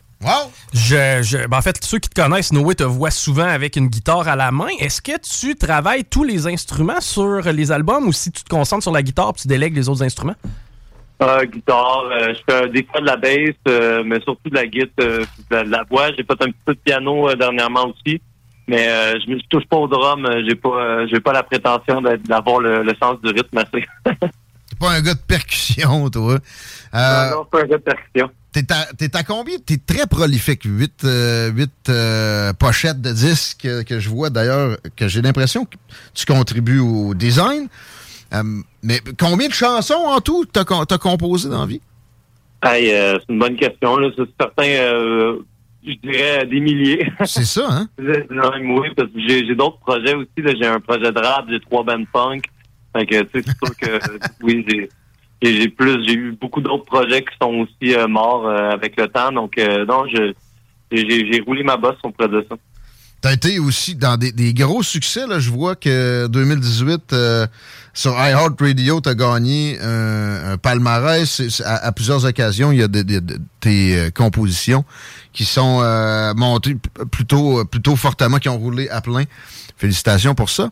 Euh, Ben, tu- merci, merci. Ouais, je suis bien content. Ça a pas mal joué. Ben, ça joue pas mal dans les radios au Québec. Là. Je suis bien content. Souvent dans les top BDS puis euh, top radio correspondante. Fait que c'est bien cool. Chico, vas-y, ouais. Je veux pas euh, nommer ton style, mais ça peut ressembler à quoi? Genre du folk, euh, un petit peu de rock aussi à travers, j'aurais tendance à dire pour ce que j'ai euh, entendu. Maintenant, un show de Noé Talbot, ça a l'air de quoi dans le fond? Y a-tu full band Le ou... style, moi, je pense qu'il va falloir euh, inventer, inventer un nom. Le Noé Talbot. Ouais, ben en fait, c'est un peu un mélange de, de, de plein d'influences. Euh, Il y a un petit peu de, de folk, un petit peu de rock, un petit peu de punk. euh, Il y a une bonne dose de pop, il y a un petit peu de rap. euh, et vraiment, c'est rendu, mais je dirais, moi, j'ai souvent de la chanson keb, là, tu sais, euh, genre, on, je pense que le- ce qui est le plus important, c'est toujours, tout est toujours euh, axé autour des textes. Fait que je dirais que c'est ça le plus important, puis que qui est mieux à, à retenir. Mais oui, en live, euh, j'ai euh, j'ai un full band euh, pour euh, pour ce show-là à Lévis. Là, euh, demain, j'ai un full band. euh, on va être euh, cinq sur stage. Pas plus tard que demain. La salle, déjà, peux-tu me. J'ai un trou de mémoire, peux-tu me, me rafraîchir la mémoire? Le vieux bureau de poste Ben euh, de Lévis, c'est c'est une magnifique salle. J'adore y jouer pour vrai. C'est c'est super cool. L'accueil est génial. Il y a du bon son, de la belle lumière. euh, pour vrai, euh, j'ai- pas été déçu de jouer là-bas, puis j'ai bien hâte de rejouer demain. Belle acoustique. euh, il reste quelques billets. On peut se les procurer à la porte. Peux-tu me dire, sinon, c'est quoi? C'est le point de vente.com? C'est quoi? Euh, oui, je crois bien que c'est le point de vente. C'est une bonne question. Je ne sais pas moi-même, mais euh, si vous tapez euh, Noé Talbot, vieux bureau de poste sur Google, vous allez tomber dessus euh, en premier. Euh, effectivement, je suis pas sûr qu'il- que demain il va rester des billets à la porte, mais peut-être. Donc le, le mieux, ce serait de, de regarder ça sur Internet et euh, des acheter d'avance. Noé, de la musique, t'en manges, t'as les, les mains là-dedans pas mal de ce qu'on comprend. Euh, ça peut ressembler à quoi un horaire de Noé Talbot? C'est-à-dire, est-ce qu'on te voit seulement une fois par année à Lévis ou si tu passes régulièrement, es-tu souvent ces planches ou? Ben, écoute, euh, pendant un bout de temps, là, je jouais deux, trois, quatre fois à Québec, Lévis par année.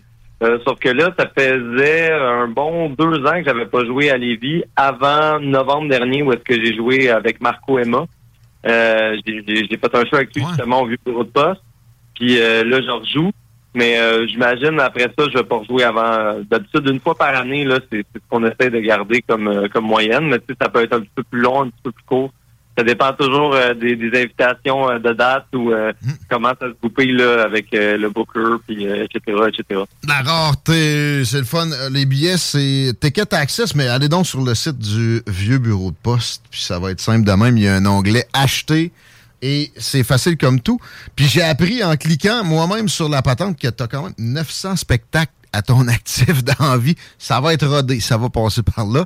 Euh, puis moi, euh, je m'essayerai à la porte, le vieux bureau de poste. Ils vont, ils vont vous prendre, c'est juste 25$ piastres pour voir Noé Talbot en spectacle. De même, un petit, un petit glimpse de la playlist à laquelle on aura droit pour le show. Euh, oui, ben les tunes, il y a certaines chansons là, qui jouent à radio, là, comme Mont-Royal, là, que je, je vais jouer. Il y a beaucoup de chansons de mon dernier album, Le Remercier les accidents. Euh, puis euh, deux nouvelles chansons euh, de, de, de, de, du EP qui s'en vient que je joue. Donc euh, c'est cool, c'est quand même assez varié. Les primeurs? Il y a aussi euh, Margaret Tracteur qui, qui ouvre le, le- le spectacle, qui vient de sortir son album cette semaine, c'est excellent. OK. Première partie intéressante à plein. Merci de nous faire l'honneur de la présence dans les salles des nouvelles à CJMD. On va essayer de faire un tour demain. Bon show. Merci beaucoup. Ben, merci à vous de me jouer puis euh, de, de, de prendre ce temps-là pour faire l'entrevue, c'est bien apprécié. Grand plaisir. À bientôt. Hey. Salut, passez une bonne soirée. Noé Talbot ou Noé Talbot, il s'en sac. Euh, C'est un nom d'artiste. Tant que vous écoutez sa musique. C'est comme Mitsu ou Mitsao. mais c'est la première fois que j'entends ça. Le gars, c'est pas ça son focus, c'est pas le film. Le gars, c'est de livrer un Yes. produit Hey, artistique de haute qualité. 900 shows. Ouais, Parce que les 900, t'es fait pas toujours à la même place. Là. Pas en Europe, pas à peu près. 15 fois des tournées là-bas. Merci euh, au site du vieux bureau de poste, toujours bien garni, comme la salle. On vous la recommande. Pour vrai, tu sais, je- je veux certainement rien enlever à Noé Talbot. Je- pour vrai, je pense y aller. Mais tu mettrais un, cheval qui joue du banjo au vieux bureau de poste, puis ça va être une belle soirée pareil. Là, Là, tu sais, c'est Noé Talbot. Allez-y. Et je répète, la façon c'est euh, de se procurer des billets, c'est vieuxbureaudeposte.com. Tu sais, euh, pas plus compliqué que ça. Il y a un petit, un petit onglet, puis vous tapez Vieux Bureau de Poste, Noé Talbot, encore plus vite que ça. Cliquez sur le, le- le- le petit rectangle, c'est presque fait. 17h34, c'est presque fait. Euh, la fin de semaine est à nos portes euh, parce que, ben oui, le vendredi à CGMD, c'est le Party 969. Dom va être là. Euh, les snooze s'en viennent. La playlist la plus disjonctée du monde aussi. J'ai du Mos Def, Mr. Cheeks, Corrupt, Lost à vous proposer. Ça veut pas dire que ça joue tout, tout le temps quand je vous dis ce qui s'en vient d'ici les deux snooze, parce qu'il y a un peu de publicité là-dedans. Puis j'ai pas le temps de regarder nécessairement la durée des patentes, mais je peux y suppléer dans les prochaines minutes. Puis je commence ça avec, euh, avec Mos Def. Tiens, t'arrêtes comme ça. Bonne fin de semaine, mon Chico. Hey, bonne fin de semaine à toi aussi. Profites-en, faire des activités extérieures, mais Ouais. joue au bingo. Il va faire beau. Ah, ça, il n'y a pas de doute. Euh, 40 points de vente, 969fm.ca, section bingo, pour se procurer des cartes. Moi, j'ai pas le droit de jouer, mais je l'écoute pareil parce que c'est le bingo le plus fou du monde. À bientôt, les paupiettes. Bonne fin de semaine. Hey, it's Paige DeSorbo from Giggly Squad. High quality fashion without the price tag. Say hello to Quince. I'm snagging high-end essentials like cozy cashmere sweaters, sleek leather jackets, fine jewelry, and so much more. With Quince being 50 to 80% less than similar brands. And they partner with factories that prioritize safe, ethical, and responsible manufacturing. I love that. Luxury quality within reach. Go to quince.com slash style to get free shipping and 365 day returns on your next order. Quince.com slash style.